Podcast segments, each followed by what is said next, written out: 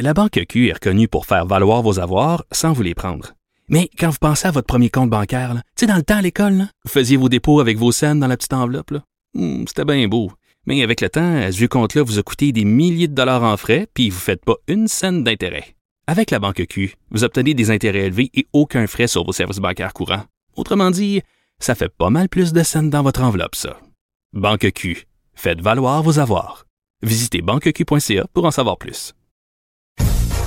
Écoutez Antoine Joubert à l'animation du balado Le Guide de l'Auto, la référence de l'industrie automobile. Disponible sur l'application et le site cubradio.ca. Carfax Canada est fier de rouler aux côtés du balado Le Guide de l'Auto. Évitez les problèmes coûteux avec un rapport d'historique de véhicules de Carfax Canada. Visitez carfax.ca.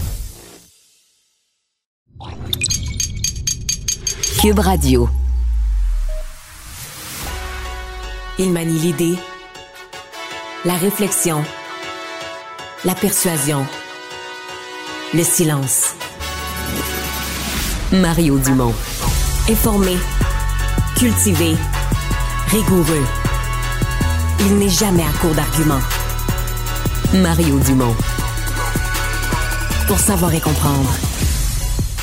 Bonjour tout le monde, bienvenue à Cube Radio. Bonne fin d'après-midi, bon mardi. Euh, c'est assez spécial ce qu'on vit présentement à Montréal, je dois avouer. Euh, c'est difficile de pas s'imaginer que c'est un incendie à Laval qu'il y aurait parce que sincèrement, oui, euh, hier le ciel était embrouillé, voilé, on sentait la présence de fumée en hauteur, mais là, euh, sincèrement, vous marchez sur la rue et vous sentez la fumée. Vous avez l'impression qu'il y aurait un incendie à proximité. C'est assez incroyable que ce sont des feux de forêt aussi loin au nord qui euh, viennent gâcher l'air. Euh, moi, j'étais à l'intérieur d'un d'un bâtiment où on parlait en ondes à TVA et à LCN de, de qualité de l'air, mais en sortant dehors, j'ai sincèrement fait le saut. On rejoint tout de suite l'équipe de 100% Nouvelles. 15h30, c'est le moment de notre rendez-vous avec le collègue Mario Dumont, conjoint dans les studios de Cube. Bonjour Mario. Bonjour. Pour parler de ces feux de forêt, euh, ça a des impacts majeurs, évidemment, dans, dans plusieurs secteurs, des conséquences même euh, partout, si on considère le, le smog que ça crée. Le ministre Bonnardel est sur le terrain en Abitibi. Mario, on, on va l'écouter ensemble. On a 78 feux présentement sur le territoire. Nous combattons plus ou moins 13 feux euh, présentement. On a sur le terrain euh, plus ou moins 230 euh, euh, pompiers qui combattent, qui combattent les feux. On a 25 hélicoptères qui survolent et qui, qui transportent et qui donnent un coup de main aux différents combattants du feu. On a une demi-douzaine d'avions, 6 CL qui sont, qui sont partie prenante des combats. Quand, euh, Mario, le ministre parle le- de 6 CL, le premier ministre Legault disait, bon, est-ce qu'on devrait avoir plus de pilotes, plus de mécaniciens? Euh, sûrement. Est-ce que, pour toi, Mario, euh, le Québec devrait avoir une, force de frappe plus importante, dépendre moins du principe que quand il y a des feux dans l'Ouest, il n'y en a pas dans l'Est et vice-versa? Probablement, oui, qu'il faudra accroître le budget, parce que dans le fond, ça, ça revient à ça. C'est accroître le budget de la SOPFEU, budget d'achat, d'immobilisation, ensuite d'entretien puis de personnel. Parce qu'acheter du matériel, t'as personne pour l'opérer, ça donne pas grand-chose. Oui, probablement. En fait, probablement qu'à la grandeur du Canada, peut-être qu'on devra se poser la question. C'est chaque province est là avec du matériel et pour s'entraider. Mais ce que le fédéral peut faire, ce que sais, la force de frappe globale du Canada euh, devra peut-être être renforcée euh, aussi. Le Québec devra y participer. Parce que c'est sûr que, inévitablement, il y a une forme, c'est un peu comme une police d'assurance. Si chaque province est équipée, ben, ben, il peut y avoir des problèmes, des, des problèmes à plus qu'un endroit. Il peut en avoir dans deux, trois provinces. On l'a vécu cette année dans trois provinces en même temps. Ben oui. C'est quand même peu probable que tu vas avoir des feux de forêt dans les dix provinces en même temps. Donc, il y a une notion d'entraide qui vient éviter, éviter que chacun achète là, euh, toute la machinerie qui là coûterait une fortune pour la laisser quand même pendant des longues périodes dans l'année relativement peu euh, peu utilisée. Donc euh, c'est une année euh, c'est ce qui est à mesurer aussi, il faudra surveiller les années à venir. C'est clairement une année exceptionnelle, incomparable avec les 10 de- les, les 8 9 10 dernières. Est-ce que c'est le présage? Il y a des experts qui nous disent ah ben des comme ça, il va en avoir de plus en plus, peut-être. En même temps, il faut pas non plus là, tu sais, je pense quand même que c'est une année exceptionnellement mauvaise. Là, Était- tu sais, 2020, il y avait presque pas eu de superficie, presque pas eu de feu de forêt. Donc, c'est c'est probablement quand même une tendance, là, du temps plus sec, du temps, entre autres, dans l'ouest du Québec. Les modèles météo avec le réchauffement nous disent euh, la BTB, c'est une région où ça risque d'être un peu plus sec ces prochaines prochaines années. Peut-être pas l'Est du Québec, peut-être pas la Côte-Nord. J'ai vraiment de pensée pour les gens de l'Abitibi parce que là, tu sur la côte nord, il y a eu de la pluie cette nuit, ce matin, ça, ça diminue quand même l'intensité des feux. Mais en Abitibi, l'espoir ne vient que des travailleurs, que des pompiers forestiers. Pas de pluie annoncée avant la fin de semaine, peut-être dimanche, puis c'est encore loin. Donc euh, là-bas, c'est un petit peu décourageant, sincèrement. Pendant ce temps, Mario, Maxime Bernier y est allé d'une déclaration particulière, dirons-nous, euh, sur les réseaux sociaux. Euh, vous allez voir euh, cette déclaration où il dit que les feux de forêt profitent à ce qu'il appelle les terroristes verts. Il dit même, je gage qu'une bonne partie des feux de forêt ont été allumés par des terroristes verts pour donner un coup de pouce à leur campagne de changement climatique. Tes impressions, Mario?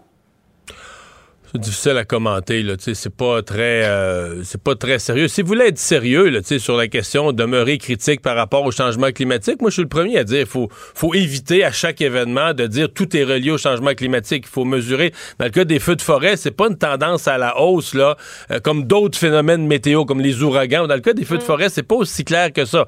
Mais oui, il faut être resté attentif. Mais tu sais, de dire que c'est le monde, c'est des militants de gauche qui ont allumé les feux, c'est pas. c'est pas. En fait, ça, ça nous place dans une situation difficile parce que, tu sais, nous, il faudrait donner une voix à tous les intervenants politiques, mais tu fais quoi? Qu'est-ce qu'on doit faire? Qu'est-ce qu'un réseau de nouvelles doit faire avec un individu qui accuse des, des personnes, des, des militants d'avoir allumé des feux, des, qui accuse des gens d'actes mm. criminels, alors qu'on sait très bien que c'est complètement faux, que c'est pas vrai? Qu'est-ce qu'on doit faire avec un tel, euh, un tel individu? Il nous place dans une situation bien difficile. Euh, il y a encore euh, des gens qui votent pour lui. En fait, les théories complotistes, ça fait quelques jours quand même. Là. Dès, dès qu'il y a un événement qui prend beaucoup de place dans l'actualité, il y a tout de suite des théories complotistes. Et il y en a eu beaucoup ces derniers jours de théories complotistes autour des feux de forêt qui serait pas vrai, qui aurait été créé, qui aurait été inventé. Euh, donc, mm, c'est mm. très difficile de, traiter ça. Si je peux faire une parenthèse, Marianne, je sais que tu es rentré ce matin, là, je t'ai vu rentrer à TVA vers euh, quoi, 8h, 8h30. Je sais pas si tu es ressorti dehors depuis. Moi, je suis sorti tout à l'heure, je suis venu à pied ici. Pas eu la chance, non? Non, j'ai été renversé, là. À Montréal, présentement, hier, il y avait un voile de fumée, on le voyait dans le ciel. Présentement, ça sent, je vais le dire en québécois, ça sent la boucane en pleine ville. Ça sent la fumée vraiment en ville. On la respire. C'est pas juste qu'on voit que le soleil est, brouillé, ça sent la fumée. Les gens, les gens s'en parlent. Les travailleurs extérieurs disent être dérangés. C'est assez. C'est dur à croire que le feu, pour mettons pour quelqu'un qui est au centre-ville, c'est dur à croire que le feu est pas à Laval ou autour, que le feu part de centaines de kilomètres plus au nord. Ça donne une idée des quantités de fumée qui, qui, sont euh, qui sont rejetées là-bas. Mais c'est surprenant présentement à Montréal à quel point l'odeur, quand on sort d'un bâtiment, on arrive sur la rue, à quel point l'odeur de fumée est fortement présente. Bien, je voulais justement te parler de, de, de feu et de qualité de l'air, de gestion aussi par rapport à ça, euh, parce que, euh, Mario, on a une collègue dont les enfants vont à l'école à Laval et elle a reçu un message comme quoi les enfants vont rester à l'intérieur pendant la récréation avec, bon, le smog et, et la qualité de l'air qui est mauvaise. Ce n'est pas le cas à Montréal. J'ai parlé avec la santé publique de Montréal. Euh, on fait une entrevue. On dit non, on a, on a décidé que les bienfaits de la récréation sont plus importants finalement que, que le risque associé à la qualité de l'air, la rive sud non plus. Euh, j'ai reçu un courriel de l'école de mes enfants, le centre de service scolaire. On est à évaluer ça, tout ça, mais il n'y a pas de décision de prise. Est-ce que c'est euh, normal ou enfin, euh, est-ce que ça t'étonne de voir qu'après avoir connu la COVID, on agit encore à la pièce, une santé publique fait un choix, une autre un autre choix par rapport aux, aux mesures, aux recommandations? Je sais pas s'il y a un choix clair dans ce cas-ci, parce que en même temps, c'est pas la COVID dans le sens que c'est pas contagieux. Là. Tu respires de la, tu respires de la mm. fumée. Euh, c'est sûr que pour des enfants fortement asthmatiques, à mon avis, présentement, la qualité de l'air dans la région de Montréal serait rapidement problématique pour des enfants qui ont des problèmes respiratoires. Pour les autres qui sont pas des petits, des ados, je suppose que c'est tannant. Probablement que si tu cours, parce que j'entends aujourd'hui des gens qui disent on peut pas faire notre jogging là, dans cette dans ces conditions-là. Si on fait une activité qui requiert vraiment de, de, de, de, respirer en accéléré, euh, ça devient très inconfortable.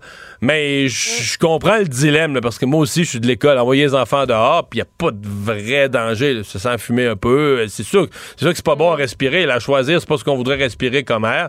Est-ce que c'est assez pour pas envoyer pour pas envoyer les enfants dehors? Je, je sais pas, je pense pas. Je pense s'il y avait un danger réel, il y aurait une directive de santé publique très, très claire. Il y en a une, présentement. Je sais pas qu'est-ce qu'ils font dans les écoles, par exemple, à Montréal ou sur la rive sud avec les enfants qui ont des problèmes respiratoires connus. Mais pour les autres, Je pense pas que ce soit un véritable danger. Puis si, s'ils se mettent à doucer puis s'ils filent pas bien, ils peuvent toujours rentrer à l'intérieur. Oui, puis on peut se fier aussi euh, au bon sens euh, de l'un et l'autre dans les garderies et tout ça, parce qu'on parle aussi des, petits-enfants nécessairement. Euh, parlons par ailleurs du premier ministre ontarien, Doug Ford, qui a demandé le, départ de la commissaire au service correctionnel du Canada, Mario, concernant le, transfert du meurtrier en série Paul Bernardo dans une prison ici au Québec à, sécurité moyenne. Qu'est-ce que tu en penses que Doug Ford se mêle de ce dossier-là?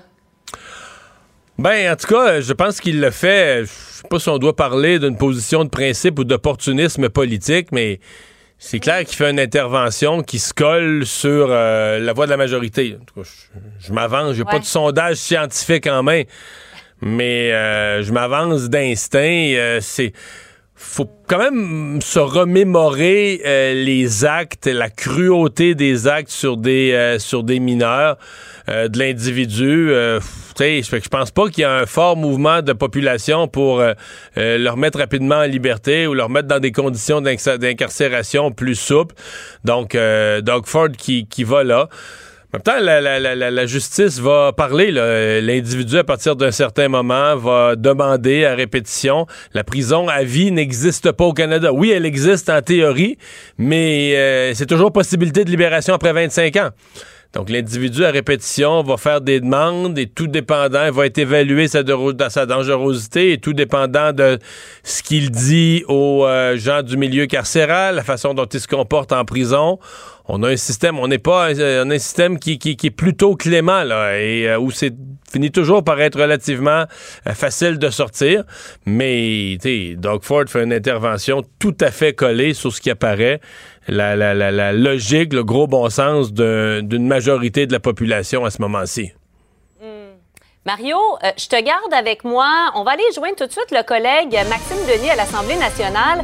Euh, nouvelle de dernière heure, Maxime, il y a du nouveau concernant euh, cette demande du Parti québécois que soient examinés les, les documents du référendum de 1995 de la commission Grenier, hein, qui étudiait effectivement le financement d'organismes comme euh, donc euh, l'Ordre du Canada. Donc, on dit dans la lettre du, de Jean-François Blanchet, le DGEQ, donc d'Élection Québec, déposé à Nathalie Roy, la présidente de l'Assemblée nationale aujourd'hui, que c'est un ampleur, euh, un, travail considérant l'ampleur et la nature de la documentation, mm. qu'un tel exercice va prendre un certain temps et qu'on ne permettra vraisemblablement pas une divulgation complète de l'ensemble des témoignages et des documents visés. Je vous rappellerai que le Parti québécois avait ramené ça dans l'actualité à la journée de la fête des Patriotes.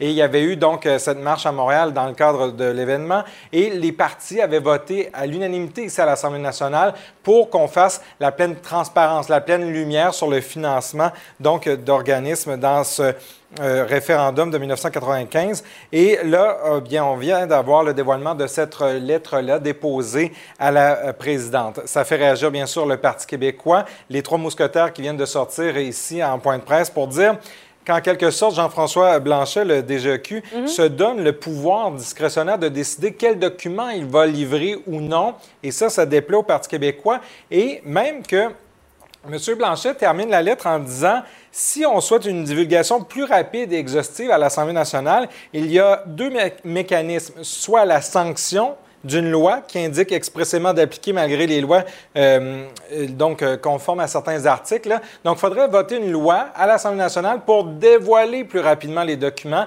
accélérer le travail du euh, directeur. Et c'est justement ce que le PQ demandait à la base. Mais le gouvernement avait dit non d'une manière unanime. Si tout le monde vote en la faveur, l'Assemblée nationale a le pouvoir de demander à Élection Québec de dévoiler ces documents-là. Donc, le PQ vient dire cet après-midi, Marianne, eh bien, on va voir quelle est la réelle position de la CAQ, du gouvernement Legault. Est-ce que le gouvernement va aller avec une loi pour aller plus loin, pour dévoiler ces documents-là, mm. ou sinon, ça va tomber comme lettre morte? Bref, c'est donc une analyse qui est lancée par le DGEQ concernant ces documents du référendum de 1995. Merci beaucoup, Maxime. Au revoir. Mario, il nous reste peu de temps, mais démêle-nous un peu tout ça. Euh, qu'est-ce qu'on doit en penser? Mais l'enjeu devient plus chaud. On comprend que l'enjeu devient plus chaud pour tous les partis. Euh, clairement, le PQ a touché quelque chose qui devient sensible. Marianne, une divulgation partielle, on s'entend que c'est une joke. Mettons que toi, tu veux voir des documents, puis c'est moi qui les ai, puis je te dis, ah, je vais t'en montrer une partie, mais pas toute. Ça va être quoi ton impression? C'est va la partie que je veux voir. Ben oui, c'est ça, que c'est que je te cache qui est, je te cache ce qui est plus sensible, je te cache ce qui est Ouais. compromettant, je te cache ce que tu voudrais voir dans le fond. C'est toujours ça, là. Tu sais, on va te montrer ce qui est pas grave, puis on en garde une dizaine, mais là, tu vas dire, ben, c'est cette dizaine-là qui sont hot, là.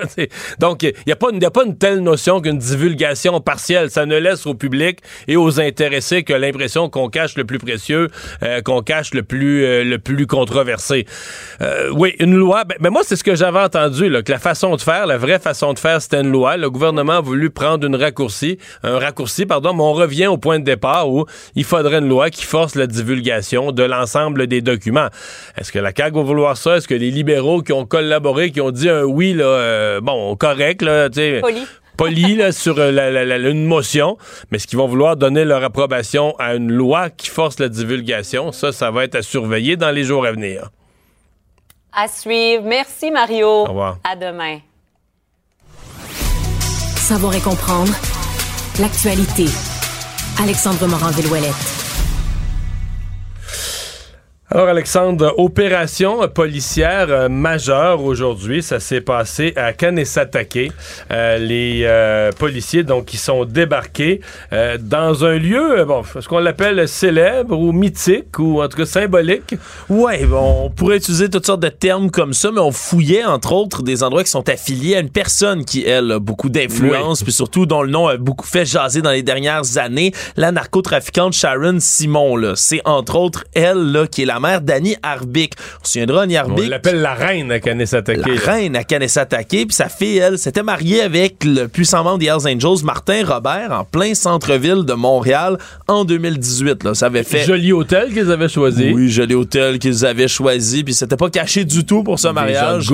Ça avait fait beaucoup jaser à l'époque. Et là, on aurait fouillé du côté de la Sûreté du Québec quatre endroits qui sont, qui sont affiliés à cette femme-là. On parle d'une résidence, donc sa résidence principale, un nouveau casino également, une station-service et sa cabane à potes, là, c'est le terme qu'on utilise comme ça pour parler du commerce qu'elle ferait rouler Qui n'est là-bas pas affilié à la SQDC. qui n'est pas affilié à la SQDC. Faut-il le préciser? Il n'y a pas eu d'arrestation effectuée sur place. Là, on parle d'une perquisition en cours d'enquête, donc, mais sur place, il y avait beaucoup d'effectifs policiers compte tenu des tensions qui sont historiques entre les Mohawks et les policiers. Il y avait plusieurs forces Non, de l'ordre prêtes à être euh, déployées. on est quand même surpris de voir la SQ débarquer à Kanesatake. Là. Oui, règle générale, c'est vraiment quelque chose qui est euh, assez exceptionnel. Merci. Euh, on a habituellement de débarquer comme ça. Puis c'est le genre de choses, Mario, qui prend, euh, règle générale, du côté policier, beaucoup de préparation. Pour savoir ce qu'il y a à comprendre, Mario Dumont.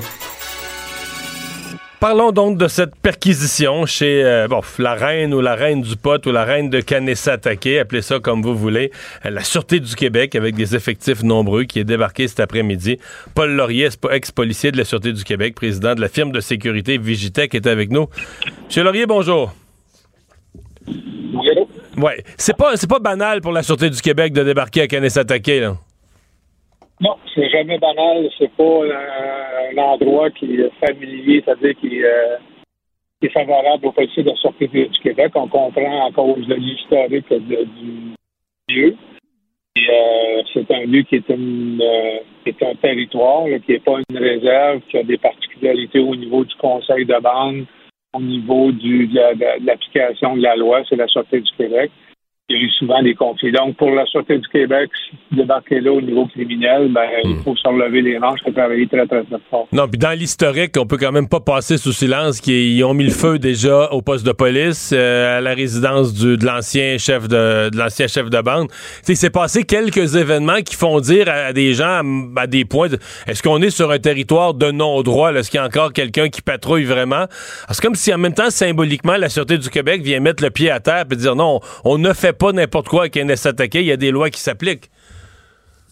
Ben, effectivement, on l'a vu la semaine dernière, l'unité des crimes économiques de la Sûreté du Québec est aussi descendue, a perquisitionné les locaux du conseil de bande. Il faut comprendre pour les auditeurs, conseil de bande égale, euh, égale euh, loi sur les Indiens canadiennes. Donc, il y a des il y a des restrictions, il y a des il y a des il y a des subventions qui sont données.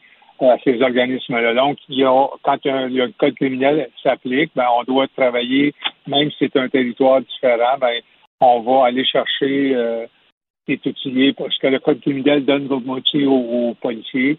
Là, dans ce cas ici, on parle de, de crime organisé de haut niveau, la reine du pot, on a une alliance avec Martin Robert. Ben, c'est ça, c'est que la, reine du pot, c'est pas seulement un phénomène local, une personne originale à Kanesatake qui ferait ses petites affaires. C'est une personne branchée dans, dans, dans, des milieux qui débordent largement Kanesatake. Oui, puis la SQDC n'a pas de succursale, à ma connaissance, dans ce coin-là, peut-être au cas, mais vraiment, et puis les Autochtones euh, euh, ont une certaine emprise c'est-à-dire qu'ils sont sous le joug, je dirais, de, du, du, milieu crime organisé. Euh, c'est pas toujours facile pour les résidents qui sont là, sont entre deux feux, entre un mode de vie qu'ils veulent euh, avoir et aussi l'emprise du crime organisé. Vraiment, même qu'il y avait un casino qui, qui était en train de se construire. on parle de la famille Risuto qui était aussi. Donc, c'est du crime organisé de très haut niveau quand ils sont, on débarque là. Euh, les autorités sont au courant, les, gens qui ont à savoir le savent. Et euh, je vous dirais que politiquement, euh, je suis certain que M. Bonardel a donné son approbation pour une opération parce qu'on ne débarque pas là comme on veut. Ah ouais, c'est remonté jusqu'au plus haut niveau? Ben, parce que si on s'entend que si ça se met à avoir, il y a un anicroche, c'est pas juste le BEI qui va débarquer là, là c'est les Warriors qui vont arriver, c'est des gens armés, on s'attend à ce que la communication, qu'il y ait des gros pick-up qui arrivent, puis que là, les policiers soient encerclés. On ne veut pas ça. On ne veut pas de catastrophe. On ne veut pas de pont bloqué. Donc, à haut niveau, les gens sont avisés. La, patronne de la Sûreté du Québec, avec les directeurs au niveau des enquêtes, au niveau des mesures d'urgence, c'est certain que le plan d'opération a été vu, revu, et on a fait plein de scénarios pour voir comment on est, on est capable de de, pallier à des, euh, des imprévus qu'on ne veut pas avoir, mais qui pourraient arriver. Donc, on est dans un territoire qui est difficilement euh, travaillable au niveau. On ne peut pas dire que c'est non droit. Par contre, c'est pas c'est pas un droit usuel. Mais justement, justement, si on se place strictement du point de vue là, je parle de membres du crime organisé non autochtones, qui ont rien à voir, qui sont pas du tout de attaqués, qui sont pas du tout liés à ça. Eux, est-ce que c'est pas tentant? Tu tu vois, là, tu, travailles au Québec, mettons, ou, sur le territoire du Québec et de l'Ontario, tu fais du banditisme, là, mais tu sais qu'il y a un territoire où, oh là là, c'est pas facile pour la police y aller, euh, il y a des enjeux de droit. C'est tentant d'installer des bases d'opération là, non? Oui, mais il va falloir que vous soyez accepté par la communauté. C'est ça. Euh, peut-être d'où l'idée de s'associer avec une personne locale. Oui, puis euh, bon, évidemment, si vous êtes avec Martin Robert, euh, vous êtes à très très haut niveau. C'est c'est une tête dirigeante des Hells Angels. le crime organisé généralement, là, tout dépendant des souches. Si on est moteur, si on est de souches italiennes, si on est des Est européens. Il y a plusieurs types de crimes organisés. Vous arrivez, vous ne pouvez pas débarquer là c'est comme un peu comme les policiers. Vous débarquez pas là et vous ne mettez pas à vendre des stupéfiants comme vous voulez. Vous allez, vous aussi, avoir la visite demain matin euh, de, de, gros pick-up. Des gros comprendre que vous n'avez pas d'affaires là. Et il n'y a pas d'adresse. Il faut comprendre que c'est pas des adresses. C'est pas un territoire qui, euh, malgré que c'est pas une réserve, c'est un territoire qui est occupé par, euh, qui, est sous, sous la juridiction du Conseil de vente. Donc, vous devez avoir les, les autorisations pour faire du commerce, pour faire d'avoir accès au territoire parce que le territoire, on l'a vu dans les terres contaminées, même si la terre appartient au fédéral, le ministère des Ressources euh, naturelles, ben c'est le conseil de vente qui va par contrat donner des droits de, des permis de, des permis de commerce. Donc ça reste ça reste un enjeu même pour un criminel, mais c'est extrêmement compliqué de débarquer là, même si on a le même code criminel partout à la grandeur du Canada. Il n'y a pas de code criminel différent parce que vous êtes autochtone ou que vous êtes Inou, ou que hmm. vous êtes euh, euh, canadien de, de, de avec c'est pas la ouais mais c'est pas la nature de la, ouais mais c'est pas la nature des lois qui change c'est la la capacité d'intervention puis les dangers qu'une intervention tourne en conflit politique puis c'est tout ça là, qui font que la, les policiers travaillent sur une glace mince quand ils quand ils travaillent là ouais puis on s'entend si vous travaillez avec des gens qui font le trafic de stupéfiants on le voit à Montréal, ça brûle, ça tire. Euh, si vous ne payez pas votre vidéo, si vous ne payez pas votre sécurité, il y a des gens qui... Euh, donc, c'est crime organisé dit généralement euh, utilisation de la force, utilisation d'armes, utilisation de l'intimidation. Donc, il faut, comme policier, quand on débarque là, utiliser les muscles. Je suis sûr que le GI a été débarqué et pas loin. Il y a des unités d'intervention qui ont dû être à proximité. Donc, il n'y a rien qui été laissé au hasard, j'en suis certain. Puis, euh, cette opération-là, normalement, c'est des. Euh, il y a des, points de renseignement, ce qu'on appelle communément des briefings. Ben, ça a dû être retardé jusqu'à la limite.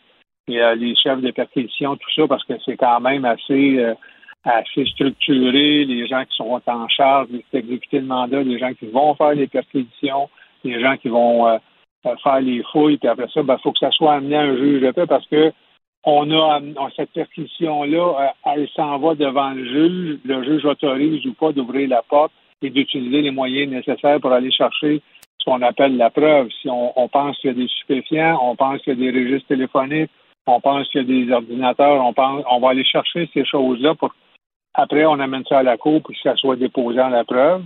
Et la partition n'est pas nécessairement accusation parce que selon euh, selon la, loi, on a 18 ou 24 mois quand on dépose, euh, selon Jordan, on a 18 ou 24 mois pour, euh, tout dépendant des, types d'opérations, pour procéder à la mise en accusation et au procès. Donc, il faut que ça soit très bien ficelé. Paul Laurier, merci beaucoup. Au revoir. Plaisir. Bonne journée. Francis Gosselin. Économiste. Tout ça, ils l'ont échappé. Consultant. C'est quand même pas une petite affaire. Auteur. C'est moins politiquement populaire. Francis Gosselin, pour savoir et comprendre l'économie. Bonjour Francis. Salut Mario. Alors, euh, les maires de la CMM, les maires de la région de Montréal, qui ont fait une intervention et se lavent les mains de la responsabilité en matière de manque de logement. Exactement. Faut quand même avoir bien du culot, Mario. C'est drôle, je, m'attendais à ce que tu sois pas d'accord avec leur euh, lavage des mains. Là. Donc, euh, Stéphane Boyer, maire de Laval, Catherine Fourier, mairesse de Longueuil et Valérie Plante, de, mairesse de Montréal, étaient réunis aujourd'hui à, Montréal pour un, grand forum, là, comme ben, ils les Deux des trois sont là depuis moins d'un mandat, à peine un an et demi. Là. Je, je, je dis pas que tout le sort du monde dépend Bien, loin de moi l'idée de, faire telle accusation, mais ça n'en demeure pas moins que les maires, Mario, au Québec, dans, la, dans la, juridiction qu'ils ont, dans les droits qui leur sont octroyés, euh, ont l'ultime responsabilité dénoncer des plans d'urbanisme, de favoriser le développement euh, résidentiel et commercial de leur ville, de donner les permis, de faciliter que le travail se fasse. Et dans le cas des trois maires, ils font exactement l'inverse. Dans le cas de Mme Plante, c'est comme systématique depuis son élection en 2017. Puis ils, ils disent qu'en fait, c'est la faute de Québec, évidemment, parce que c'est toujours la faute de quelqu'un Oui, parce que ça, c'est toujours le logement social. Il ne parle de logement que les budgets. Les, les, budgets pour construire des HLM sont pas assez gros. Exactement. Donc, on manque de logement dans la ville. Mais ça n'a pas d'allure, là, tu sais. Ben, c'est une logique, Mario, comme je l'ai expliqué souvent, qui s'auto-reproduit. C'est-à-dire, plus tu as de logements sociaux et abordables, plus les logements normaux, qui sont pas sociaux et abordables, sont chers. Parce qu'évidemment, tu exclus du marché des, des logements que tu fixes le prix. Fait que tout le reste est plus cher. Ce qui fait que c'est de moins en moins abordable pour monsieur, madame, tout le monde. Ce qui fait que madame, monsieur, madame, tout le monde ont plus, plus en plus besoin de logements abordables. Fait que tu crées cette espèce de clientèle de, de pauvres. Mais de toute façon, euh, oui, il en faut du logement abordable, mais la pénurie de logements, tu penses sérieusement qu'on va combler la pénurie de logements tous avec des logements construits par l'État? Voyons, faut ça.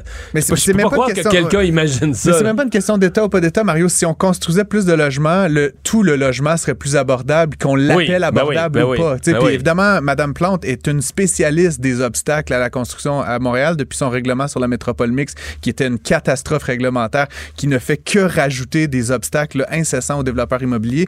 Euh, j'ai retrouvé, Mario, le, le cas, je sais pas si tu te rappelles, de High Rise Montréal qui devait construire là, sur le site du Children's un, tour de 20 étages. Il y avait une entente qui était survenue avec la ville. S'il ne faisait pas de logements abordables et sociaux, il devait payer une pénalité revirement de situation, il ne fera pas de logement. Il dit, je vais payer la pénalité 6,5 millions de dollars. C'est pas, on parle pas de, parle pas de 50 pièces. Il dit, je vais faire ça. Ah non, non, on, revient sur notre parole. Le monsieur a attendu 28 mois que la ville se décide éventuellement. Et c'était encore, là, il y a une poursuite qui a été intentée contre la ville. Mais il n'y a toujours pas de logement. Il n'y a toujours pas de logement. Il y a une poursuite, des piles de documents, des discussions, des réunions, Puis on parle d'une tour de 20 étages à peut-être 10, 15, 20, 30 apparts par étage. On parle de centaines de logements qui qui soient abordables ou pas, qui ne sont pas faites aujourd'hui à Montréal. Puis ce n'est qu'un exemple parmi des centaines d'autres exemples de cette logique de Madame Plante qui dit si on fait pas de logement pour les personnes les moins nantis de la société, ben on fera pas de logement du tout. Et donc ce que ça fait, c'est que ça pénalise tout le monde. Rareté. Ça crée une rareté, ça fait gonfler les prix. Puis c'est ce que Montréal vit là, depuis son élection en 2007. C'est une catastrophe. Mais je vais aller plus euh, loin, même en matière de logement social. Elle, fait, elle a fait plusieurs sorties, euh, chialé contre Québec, chialé contre Ottawa. On met pas assez de budget en logement social. Mhm. Puis elle a dit, moi, ma priorité, ce serait le logement. C'est moi qui est fou ou elle a annoncé la semaine passée, sur quelques années, qu'elle allait mettre des, des, dizaines de millions pour des pistes cyclables? Mais si la priorité est le logement, mets ton argent dans le logement. Non, mais elle a une foule d'autres priorités qui sont Peut-être c'est intéressant des pistes cyclables, mais est-ce que c'est plus. Il y en a partout des pistes cyclables déjà. Est-ce que c'est plus prioritaire de loger le monde à ce moment-ci? Est-ce que l'urgence du moment à Montréal, c'est de loger le monde ou c'est de surmultiplier les pistes cyclables? Je comprends que pour, probablement que pour elle, les votes sont dans les pistes cyclables, tu sais. Possible que les votes soient dans les pistes cyclables, possible que les votes soient dans les gens moins nantis également. C'est un peu ce, paradoxe-là, Mario, comme je le dis, c'est on crée une forme de pauvreté en, en agissant de manière totalement irresponsable sur le plan économique. Et donc, cette pauvreté là elle finit par se traduire par des votes. Puis c'est la logique de Mme euh, Plante depuis son élection en 2017. Euh, je te donne juste l'exemple, par exemple, des permis de construction. Mario, la durée moyenne d'octroi a augmenté entre 50 et 100% Donc, ça a jusqu'à doubler les délais de traitement des permis. Et ce qui est fou, Mario, c'est que pendant ce temps-là, les développeurs, des promoteurs, qui soient de petite ou de grande taille, ils possèdent les terrains, ils sont financés, ils payent des intérêts sur ces emprunts-là. Et éventuellement, encore une fois, ça se traduit pas par du logement additionnel. Donc, je trouve ça, sais, comme je disais, c'est avoir bien du culot que de dire que le problème du logement dans les villes du Québec actuellement, c'est la faute de Québec. En plus, on a vu des villes comme Prévost, comme Brossard, comme Terrebonne qui rajoutent des taxes à la construction. Mario, je t'en avais parlé il y a quelques semaines de ça. Encore une fois, des obstacles additionnels à développer du nouveau logement. Et donc, ultimement, comme je dis, c'est une trappe à pauvreté. Puis c'est pas étonnant que les familles aujourd'hui euh, s'exodent de Montréal. Ben, c'est Madame Plante qui, finalement, euh, par son irresponsabilité économique et, fiscale, est, juste incapable de, mettre en place le, les règles du jeu. Là, je dis pas qu'il faut subventionner les méchants développeurs ou quoi que ce soit. C'est juste de mettre en place des règles du jeu qui rendent ça facile et attrayant d'investir dans l'immobilier à Montréal. Puis De telle sorte qu'ils se construit plus de logements, puis on diminue le phénomène de rareté. La rareté, c'est la pire pression sur les Plus il y aura de logements, moins on aura besoin de logements sociaux et abordables. Je viens de trouver les chiffres. C'est 30, elle a promis 30 millions par année dans les pistes cyclables. non, mais si la priorité, c'est le logement, sur 5 ans, c'est 150 millions? Tout à fait. Mais là, elle attend, à place de ça, elle a dit Moi, moi ma priorité, c'est le logement. Fait j'attends que Québec et Ottawa me donnent de l'argent pour le logement. Euh, tout à fait, Mario. mais, tu as tout à fait raison, mais je vais juste dire comme le problème est, tout autre, parce que dans le fond, 30 euh, millions, si tu fais des unités à 300 000 là, le, le problème... Ça fait pas tant que ça. On parle de dizaines de milliers de logements qui manquent à Montréal. Fait que tu peux...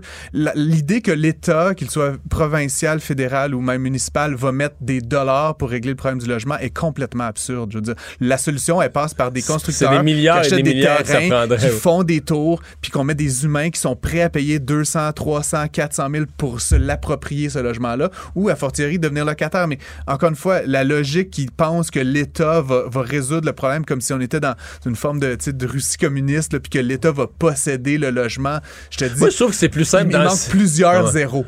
Je trouve que j'aime mieux dans SimCity où il n'y a, pas, a pas une telle notion que l'argent de l'État puis l'argent privé. L'État de l'argent, tu construis. Toute la ville. Tu construis des logements. Paradoxalement, SimCity, c'est un grand rêve communiste. Hein, je sais ah OK, OK, OK. Bon, encore une nouvelle sur euh, les, euh, les bitcoins, en fait, sur les crypto-monnaies. Pas très bonne. Ben, tu sais, j'en parle juste parce que c'est vraiment dans les nouvelles.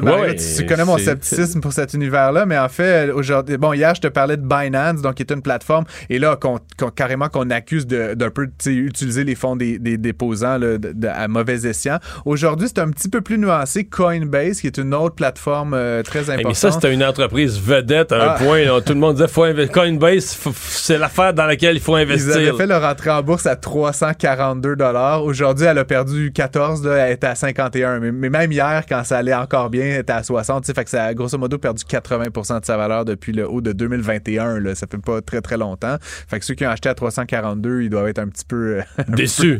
Surtout aujourd'hui, comme je dis, un autre 15 euh, Ce que dit la Securities and Exchange Commission, puis tu sais, je veux pas euh, emplater personne, mais c'est un, peu de subtilité. Donc, Coinbase, c'est une plateforme d'échange, mais donc, ils s'échangent plein de choses choses sur ces plateformes-là. Tu peux acheter des bitcoins, tu peux acheter des Ethereum, des Solana, des Dogecoin, tu sais, des, vraiment des monnaies.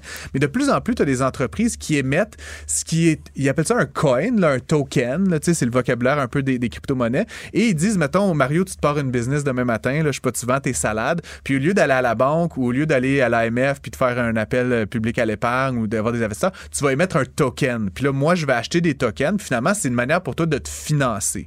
J'ai comme la monnaie de ma propre entreprise. C'est la, c'est la DUM, c'est la Dumont, puis c'est un token.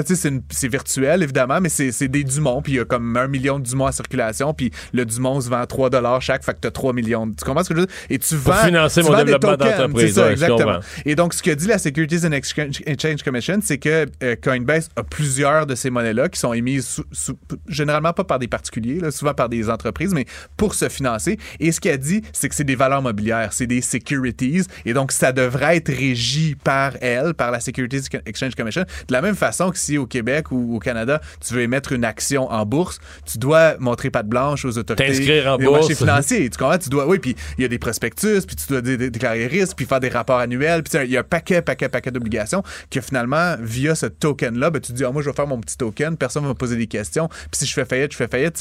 Il n'y a pas de protection des investisseurs, il n'y a pas de réglementation. Donc, ce que dit la Securities Exchange Commission, c'est que ce que fait Coinbase, c'est illégal essentiellement. Puis lui demande donc d'enlever tous ces tokens de son marché, mais c'est comme beaucoup, beaucoup de milliards de dollars en circulation. Fait que c'est sûr qu'ils sont pas très, très contents de la situation. Et demain, c'est un, un des mercredis, comme à chaque, à chaque six mercredis, mm. euh, la Banque du Canada s'exprime sur euh, son, euh, son taux directeur. Et il semblait, mettons, si on remonte trois semaines passées, il semblait à qui que ça allait être un mercredi plate, que la banque allait laisser le taux fixe. Là, euh, depuis deux, trois, quatre jours, euh, mm. des économistes, vendredi, je pense que c'était dans le Globe and Mail, il y avait un texte. C'est comme si on n'est plus sûr, là. On n'est plus sûr, puis plusieurs analystes, économistes, euh, journalistes évoquent que c'est pas exclu qu'il y ait une hausse du taux de directeur demain. Moi, je pense que ça va être mi-juillet. Si tu me le demandes à moi de mettre un vieux deux piastres, ça va être. Moi, je pense qu'ils vont augmenter, mais à la mi-juillet. Pas, pas, demain. C'est l'autre alternative. tu es, d'accord avec Jimmy Jean de la banque de Desjardins, excuse-moi, qui dit lui aussi. Là, c'est ah, je l'ai même pas vu. C'est exactement ce qu'il a dit aujourd'hui. Ben, moi, c'est plus une euh, fiche. C'est très politique, mon analyse. C'est que là, s'il faisait, je pense qu'ils ont décidé qu'ils vont être obligés de le faire. Mm-hmm. C'est mon feeling. Et je pense que s'il le faisait aujourd'hui, ça ferait un peu désordonné. Là. Ça ferait, on a été pris culotte à terre. On a... Donc, demain, ils vont préparer les esprits. Donc, ils vont mettre dans le communiqué des phrases. Entre les lignes. c'est ça. Ils vont mettre des phrases pour préparer les esprits, puis ils vont le faire à la fois d'après. Mais là, c'est c'est aucunement financier, mon affaire. C'est purement politique. Oui, oui. En même temps, ben, deux choses, Mario. La première, c'est que bon, l'inflation est tenace. Là, on l'a vu, elle a augmenté d'une fraction. Là, mais mais encore une fois, on n'est plus dans la tendance baissière. Euh, on n'est pas loin, là, on est dans les 4 Fait que c'est pas non plus, il n'y a pas péril dans la demeure, là, comme c'était à l'époque à 9% euh, Sauf que l'économie roule à fond de train, l'emploi roule à fond de train. Fait que, comme je le dis souvent, depuis qu'on a passé, depuis qu'on est rendu dans des quarts de point, ultimement, concrètement, ça change pas du tout au tout la situation, ni des ménages, ni des entreprises. C'est une question de symbole. Puis si demain, la Banque du Canada décide d'augmenter d'un quart de point, elle envoie le signal au marché que, guys, c'est pas fini. Puis là, ça, ça nous fait un peu paniquer. Puis là, est-ce que je vais emprunter? Puis, il y, a comme plein de gens qui vont être un petit peu moins enthousiastes. Fait qu'il y a un effet psychologique. Pour moi, la deuxième affaire qu'il faut considérer, par contre, c'est que je, laisserais comme un autre rapport de l'inflation passée. Parce que là, on a eu comme un, mauvais mois, si on peut dire, dans la tendance baissière qu'on observait depuis, euh, depuis presque un an. Là, on a eu un mois où ça a réaugmenté un tout petit peu, mais encore une fois, est-ce que, est-ce que ça continue de stagner un mois de plus ou est-ce que ça repart à la baisse? En quel cas, ça sert à rien de faire subir un autre choc à l'économie canadienne, puis ça serait un peu mal avisé euh, de la part de M. McClem de le faire. Mais donc moi, évidemment, tu comprends que je suis partisan d'attendre en juillet, puis d'avoir plus d'informations justement sur l'économie va-t-elle bien, est-ce qu'on continue mm. avec cette surperformance, est-ce qu'on continue évidemment euh, avec, avec l'inflation ou pas, puis ça, ça, ça donnerait un petit break, mais après, euh, tout tard. Mais, mais en même temps, dans notre discussion actuelle, Francis, reportons-nous dans l'esprit de bien des gens il y a, mettons, euh, un mois ou deux sais, ce printemps, t'entendais des emprunteurs, des gens d'emprunt hypothécaire, des gens du marché immobilier qui disaient hey, calmez-vous, d'ici la fin de l'année, ça va, baisser. Là, On parle plus de ça, là.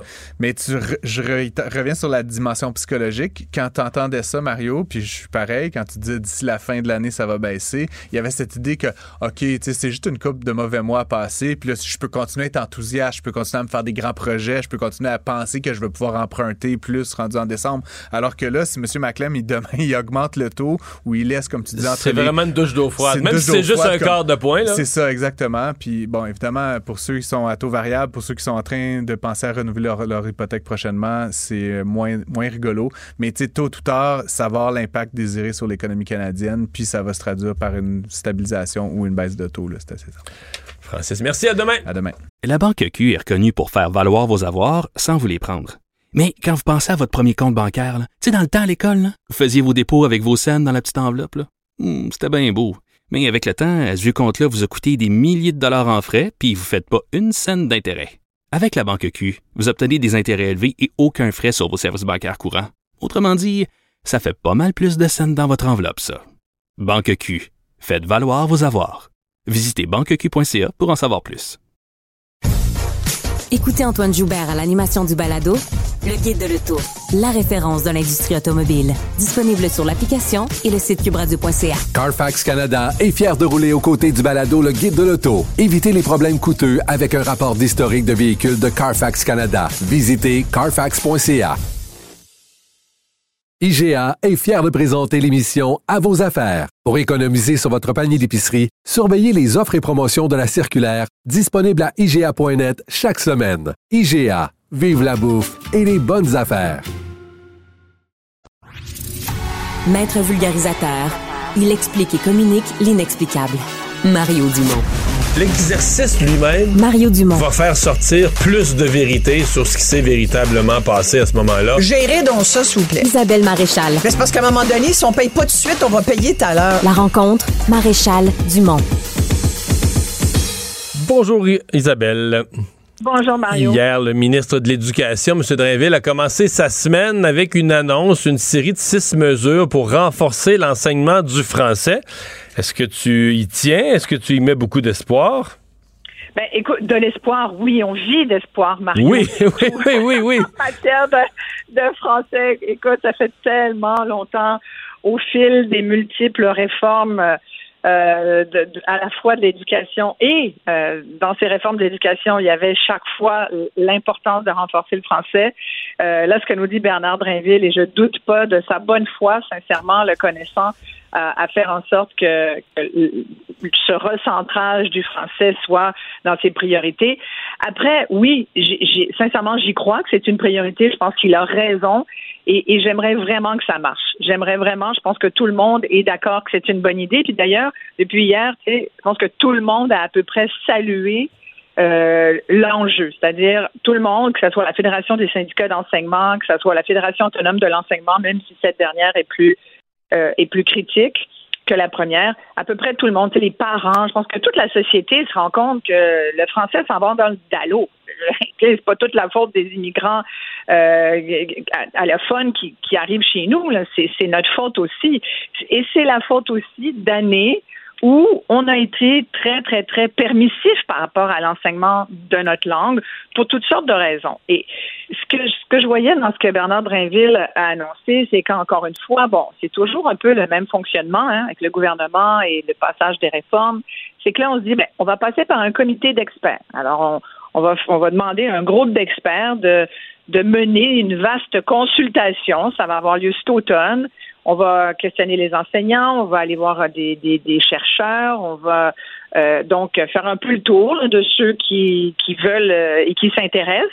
Mais ça serait tellement facile de juste regarder ce qui a déjà été écrit. Tu te souviens de Feu Jean-Claude Corbeil, qui est un, de nos grands euh, linguistes au Québec.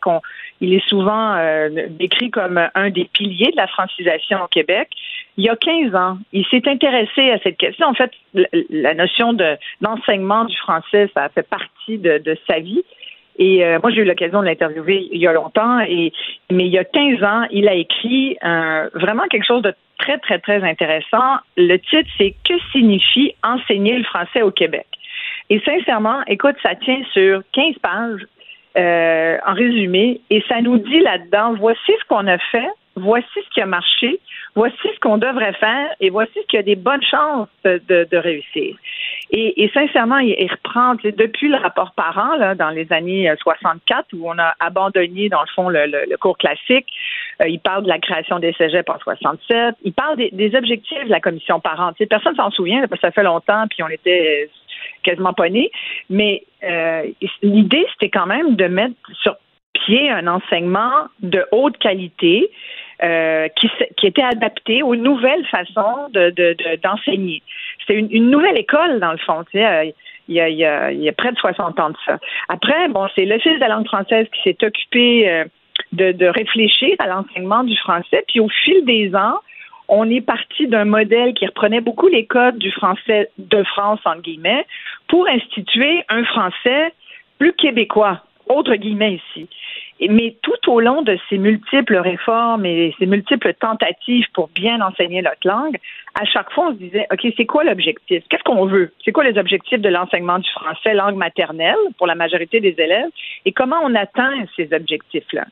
Et, et c'est devenu une espèce de saga, ça, Mario, l'enseignement du français au Québec. Je, je regarde tout ce qui s'est écrit là-dessus, puis je me dis, ma foi, mais comment ça se fait que c'est si compliqué? Puis là, évidemment, les choses ont empiré parce que là, aujourd'hui, on est confronté à des enjeux qu'on n'avait peut-être pas il y a 20 ans. C'est-à-dire qu'aujourd'hui, il y a un réel problème de main-d'œuvre. Il y a un réel problème de, de, compétences aussi des enseignants.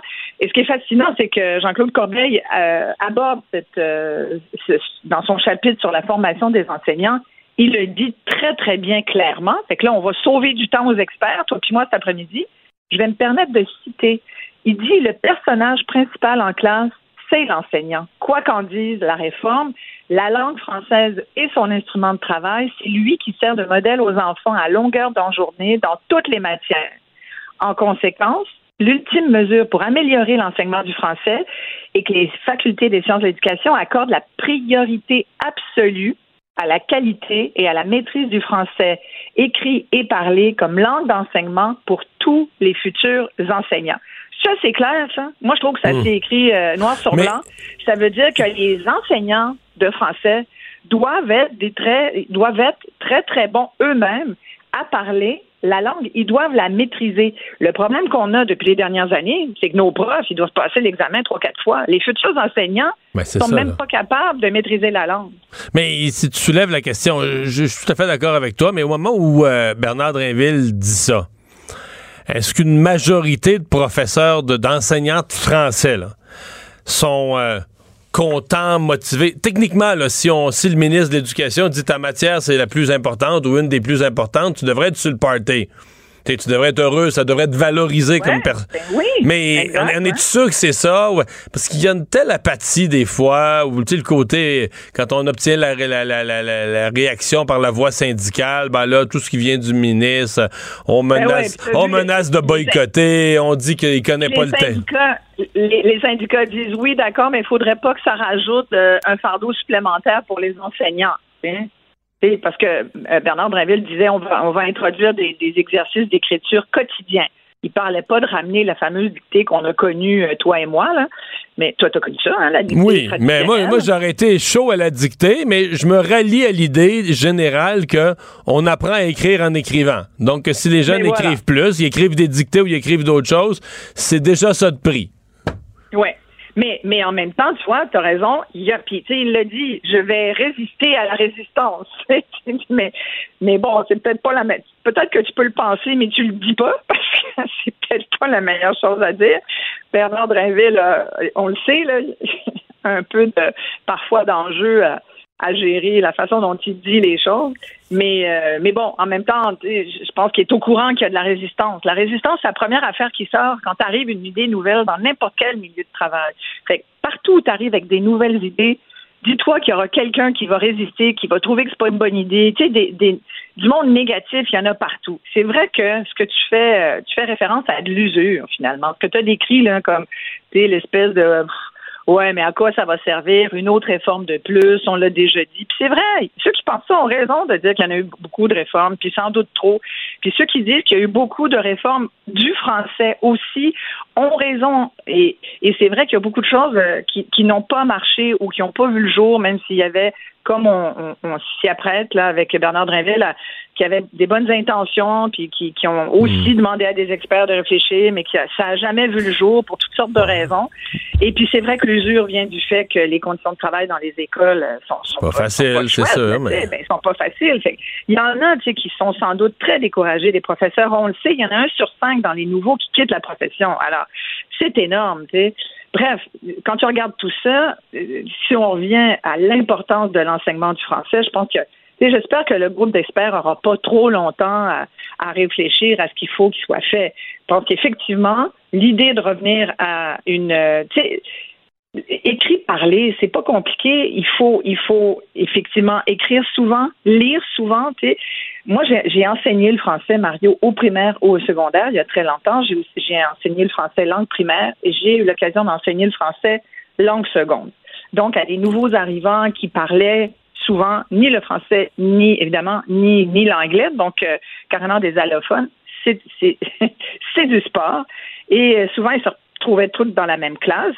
Donc, c'est la difficulté d'enseigner le, français langue seconde. Ça, c'est l'autre problème, c'est toute la question de la francisation, euh, qui n'est pas l'enjeu de la réforme du français dans les écoles forcément, mais qui, qui est quand même partie de, tout ce grand chantier francisation au Québec. Et, donc, quand tu enseignes euh, le français langue seconde, c'est as plusieurs enjeux. Euh, et quand tu enseignes le français langue primaire, ben, tu as d'autres enjeux des fois, les deux se croisent. Je pense qu'aujourd'hui, probablement qu'il y a du croisement entre les deux parce qu'il y arrive dans des écoles régulières des jeunes qui viennent d'ailleurs et qui n'ont pas la connaissance de la langue au même niveau. Le, danger, un des plus grands écueils, je pense, c'est de mélanger des clientèles qui sont qui n'ont pas les mêmes niveaux du tout. Tu pour avancer, puis moi, je me souviens à l'époque où euh, euh, tu sais, t'avais français, euh, t'avais les poches, puis t'avais les bolets, tu te souviens? Non! les, les deux jouaient pas au ballon ensemble. Mais bref, il y avait français euh, euh, enrichi, tu avais français euh, régulier, puis tu avais français, je sais plus comment on l'appelait, ceux qui avaient plus de difficultés en français, mais ceux qui étaient moins moins en français. tu avais comme trois niveaux. Là, au bout de plusieurs réformes, on a décidé que ça, c'était pas bon pour la confiance des jeunes, fait qu'on a mélangé tout ça. on, a, on, a dit ça va être des programmes réguliers. Puis ceux qui sont meilleurs en français vont même aider ceux qui sont moins bons. Mais dans ce temps-là, ben tu, tu sais, il y a un peu de nivellement par le bas qui s'opère. Moi, je pense qu'il faut qu'il y ait des élèves, euh, il faut qu'il y ait du français enrichi, il faut qu'il y ait du français régulier, il faut, il faut pas non plus penser que tout le monde a le même niveau. Et je pense qu'on perd beaucoup de monde à travers ça. Puis aussi, et, ça, Jean-Claude Corbeil le, décrit très, très bien, il dit qu'il faut donner, à l'époque, il y a 15 ans, il disait qu'il faut vraiment laisser beaucoup d'initiatives aux enseignants. Euh, on laisse faire leur niveau pédagogique, l'approche pédagogique unique là, qui est imposée à tout le monde. Lui, il appelait ça du dirigisme pédagogique. Il faut absolument que l'enseignant puisse euh, avoir les coups des franges dans sa classe. Puis justement, parce que tout le monde n'est pas au même niveau, puis ça, ça changera pas demain, même si je viens de te dire que c'est pas l'idéal, je pense pas que ça change demain. Il faut que l'enseignant puisse dire, OK, bon, ben j'ai un petit groupe ici, ils sont meilleurs, je vais leur donner des textes un petit peu plus poussés. Puis du côté de, cette classe-là, l'autre bout de la classe, ben eux, je vais travailler. Comprends? Moi, sincèrement, je, l'ai fait, ça, parce que j'avais pas le choix dans des groupes de français qui étaient vraiment pas. Euh, pas homogène. Et euh, puis là, aujourd'hui, imagine, on le sait, il y a le tiers au moins des classes qui ont des problèmes de comportement qui n'ont rien à voir avec même euh, la maîtrise d'une aptitude. Alors, imagine les profs, là, je, te le dis, je suis quasiment essoufflée pour tout le travail que ça représente pour nos professeurs.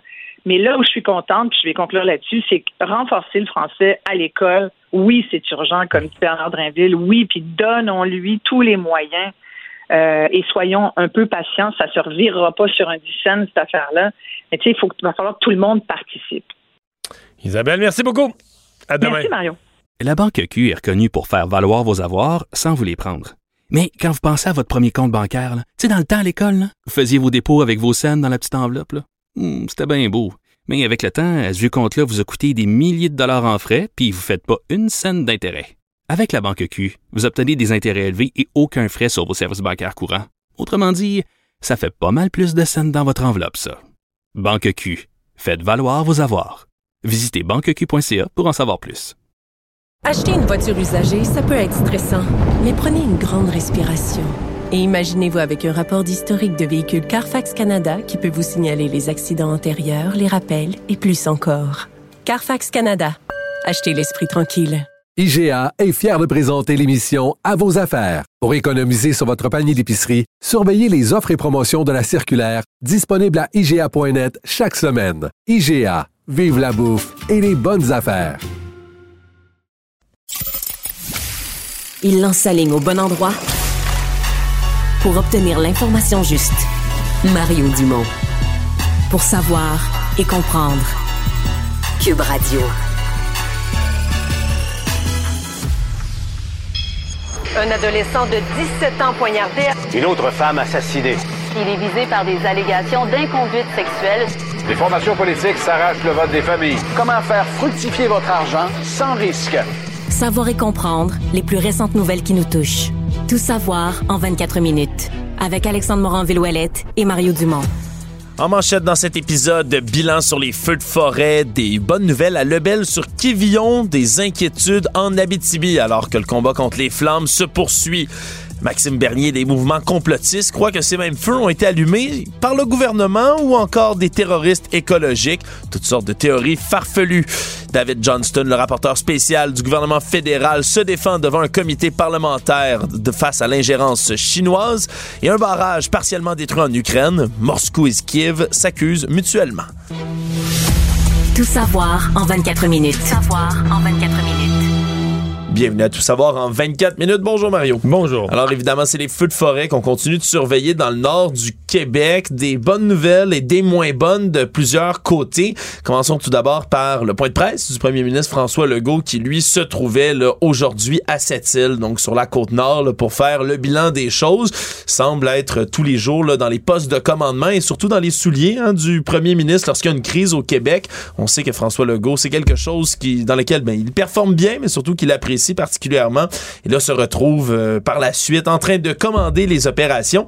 A parlé, entre autres, ben, de cette île qui, pour l'instant, semble être une de ces bonnes nouvelles. Le maire de cette île, entre autres, Steve Beaupré, qui a annoncé qu'on avait levé l'avis d'évacuation, les septiliens qui vont pouvoir rentrer chez eux après cinq jours d'évacuation. Les élèves, eux, vont pouvoir retourner à l'école dès demain. On se montre rassurant sur la qualité de l'air, quand même. Ouais, mais le Québec est comme aujourd'hui, on l'a vu toute la journée, le Québec est comme fendu en deux. Tout ce qui est à l'est au niveau feu de forêt, euh, Saguenay-Lac-Saint-Jean, mais surtout Côte-Nord, il y a de la pluie.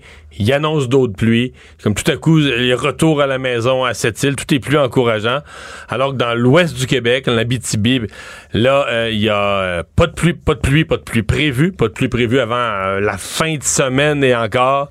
Ça reste très sec. Ça reste du temps chaud. En fait, c'est du temps Généralement, c'est le temps qu'on souhaite, ce qu'on appelle du beau temps. Oui. Mais là, dans le cas des feux de forêt, ça se complique. En fait, le seul encouragement pour l'Abitibi, c'est si les feux, on prend vraiment le contrôle euh, sur la côte nord, si la pluie est forte sur la côte nord, on va pouvoir bouger des effectifs. C'est ça, libérer des ressources, peut-être des avions, euh, des avions citernes, etc., puis amener plus de plus de force de combat contre les incendies en Abitibi. Oui. Mais sinon, c'est un peu décourageant là, dans, dans l'ouest du Québec. Oui, puis le beau temps, Mario, va falloir l'attendre, même si on pourrait dire qu'il y a du beau temps, c'est difficile à savoir en ce moment dehors, et même ici à Montréal, où on le sait, il y a une espèce de voile de fumée. Mais même au sol, on sent la fumée dans la rue. C'est Moi, j'ai sincèrement, j'ai été tout à l'heure un peu euh, sur le choc. Là. Je...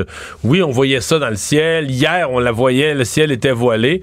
Mais cet après-midi à Montréal, c'est complètement autre chose. Vraiment, on sent la, la fumée.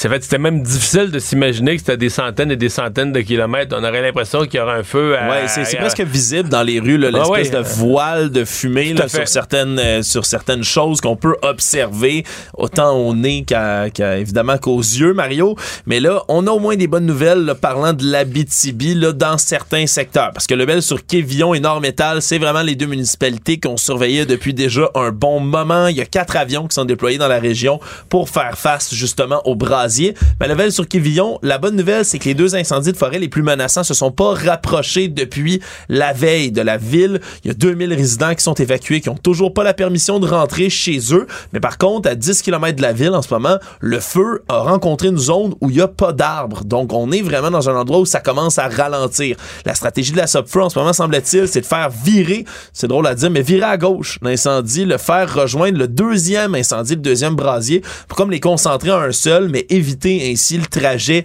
vers la ville directement de Lebel sur Quévillon. Donc, on a en ce moment des renforts aussi qui arrivent, avions citerne de Robertval qui prennent la direction de Lebel sur Quévillon, qui vont venir aider parce que les quatre appareils, justement, qu'il y a dans cette région-là, on les concentre à Nord-Métal, où la situation, elle est jugée beaucoup plus critique. C'est d'ailleurs en Abitibi que François Bonnardel, lui, le ministre de la Sécurité publique, était aujourd'hui, pendant que François Legault, lui, se trouvait plutôt sur la côte nord, à cette île. Donc, on suit la situation d'extrêmement près. Et je te dis que pendant que tous ces députés, les députés locaux, des chefs, le ministre étaient à l'extérieur, mais dans les dernières minutes, les députés ont voté sur le projet de loi sur l'augmentation du salaire des élus. C'est oh. maintenant voté.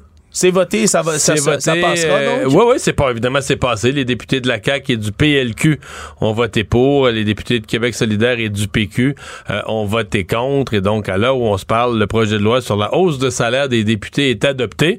François Legault n'a pas voté, il est au feu de forêt et quelques autres comme ça. En fait, il y avait plusieurs absents présentement à l'Assemblée parce que les députés des circonscriptions touchées par des feux sont dans leur comté. Euh, des, ministres aussi sont sur place. Mais on pourrait dire que niveau politique, c'est évidemment, on s'entend. C'est pas, euh, c'est pas la volonté de qui que ce soit au gouvernement. Mais c'est commode. C'est commode de détourner l'attention d'un projet de loi impopulaire. Oui, pour la CAQ, ça tombe bien. Puis comme, comme je le disais, François Legault a toujours aimé se retrouver dans des crises. Là. Évidemment, aimer étant un grand terme, c'est un endroit dans lequel il est à l'aise. C'est le terme que j'utiliserais plutôt dans ce cas-ci. Se retrouve dans une position là, donc euh, qui va permettre qu'on n'ait pas trop de, de, chaleur, pardonnez le mauvais jeu de mots, sur le projet de loi, justement sur la rémunération des élus. Tout ça nous mène, Mario, aussi dans le, dans le même sujet. Ben, parlons-en des gens qui voient justement un tel complot au sein des incendies Mais de ça faisait quelques jours, avant que Maxime Bernier fasse sa brillante intervention du jour. Euh, sur les réseaux sociaux, on voyait des complotistes. Euh. Oui, absolument. qui parlaient des incendies de forêt et qui clamaient que oh, ça peut pas être une coïncidence qu'il y en a autant cette année. On essaie de nous faire passer ça sur le dos des changements climatiques quand on sait très bien que c'est le gouvernement qui a allumé ça. Et en termes de preuves, en gros guillemets, ben, il circulait des images, entre autres, là, une vidéo qui a été vue plus de 80 000 fois sur TikTok, dans laquelle on voit un hélicoptère là, équipé d'un lance-flamme qui se met à projeter du feu dans la forêt. Ce qui est tout à fait réel. Ce qui est tout à fait réel, faut le dire, Mario. La feu c'est une des techniques pour faire une barrière. Parce que le feu, là, tu t'éteins pas un feu de forêt comme un feu sur ton poil, là, tu Non, non, c'est pas juste en lançant des chaudières d'eau sur un feu de forêt que t'es capable de l'éteindre. Il faut qu'à un moment donné, tu y coupes sa matière, tu y fais un tranché ou tu y fais, tu y fais un blocage où il peut plus avancer. Oui, quand on parlait tantôt de Lebel sur Kévion, c'est pas pour rien que le brasier s'est mis à ralentir. Il y avait plus de combustible, il y a plus, d'arbres sur lequel tomber, ce qui fait qu'on a parfois, ben, des, du brûlement contrôlé qu'on va effectuer du côté des, autorités. On va brûler certains secteurs de la forêt, qu'on va contrôler vraiment l'incendie dans un certain périmètre pour justement enlever tout le combustible possible à l'incendie beaucoup plus massif qui s'en vient dans la direction. Et les images qui ont été relayées dans ce TikTok-là proviennent même pas du Canada. C'est ailleurs où on a utilisé des images qui, qui doivent dater là, déjà, où on voit ce genre de procédé-là. Mais oui, c'est utilisé très peu au Québec, somme toute, mais c'est quand même une technique qui peut être utilisée par les services d'incendie. Donc déjà, déjà, c'est facile à réfuter comme genre d'argumentaire. Mais bon, ça s'est multiplié. C'est pas ici, c'est pas cette année, puis c'est une technique. Oui, c'est une technique qui, qui aurait pu être triplement, C'est triplement... Ben, est-ce que c'est con ou c'est mensonger? Parce que je pense que la personne qui part ça, les gens qui se font prendre eux, ils sont pas assez documentés, ils font pas leur recherche, mais ils sont des victimes, ils se font prendre. Mais celui qui, qui le parle, qui fait le montage vidéo avec un texte, lui, il sait ce qu'il fait. là. Ben, il publie ça en, non, prenant des images. Ben, ça, il, sait il, sait ce qu'il fait. Là. Il prend des images, il sait que c'est pas ça. Ben, il, fait pas de vérification. Là. Souvent, c'est quelqu'un qui en fait pas vraiment, qui tord, ça, euh, qui sait la vérité. Qui tord la vérité, qui sait ce qu'il fait. Moi, je Et parlant de savoir ce qu'on fait, de tordre la vérité, Mario, mais une personne qui a sauté sur l'occasion, c'est le chef chef du Parti populaire du Canada, Maxime Bernier, qui lui, ben, il a vu une autre main que celle du gouvernement, celle des terroristes verts de l'extrême gauche, en disant que c'est de leur faute en ce moment si les feux de forêt ravagent le pays et que ça n'a rien à voir avec les changements climatiques. C'est bien sûr. Non, mais il dit qu'ils ont allumé, là. Oh, oui, absolument. Le, lui prétend que c'est des terroristes verts venus donner un coup de pouce à leur campagne de changement climatique qui ont allumé les feux de forêt, là. C'est ce qu'il écrit sur les réseaux sociaux en prenant bien soin de l'écrire en français et en anglais, Mario, pour que tout le monde puisse voir sa brillante position. Et là, partage des articles de journaux qui mentionnent ben, des pistes criminelles pour des incendies récents ailleurs, en Nouvelle-Écosse, à Chapet aussi. Le problème, il y a effectivement des pistes que personne ne nie, mais les gens qui mettent le feu volontairement à la forêt, là, ou même accidentellement, est-ce que ce sont des écologistes? Pas sûr, là. Mais non, absolument pas. on, on, ramène, encore une fois, on tord la vérité, Mario. Parce que d'un côté, oui, il y a des hélicoptères qui allument des feux, mais pas dans le cas qui nous intéresse, puis c'est même une technique pour contrôler les incendies. Donc, c'est pas une preuve que le gouvernement met le feu à forêt. Puis là, on a encore une fois un cas, Maxime Bernier qui dit, ben oui, mais il investigue là, des pistes criminelles bien sûr qu'on investigue des pistes criminelles pour savoir si quelqu'un qui aurait fait de la négligence, que ce serait allumé un feu de camp en mettant deux, trois roches autour en plein milieu de la forêt. Négligence criminelle. Alors que la SOPFEU met des alertes partout, ben c'est criminel. C'est de la négligence criminelle. Il peut y avoir des poursuites. Est-ce que ça veut dire qu'il y a un complot des écologistes et de l'extrême gauche pour allumer des forêts entières puis mettre en menace des centaines, voire des milliers de personnes dans une province?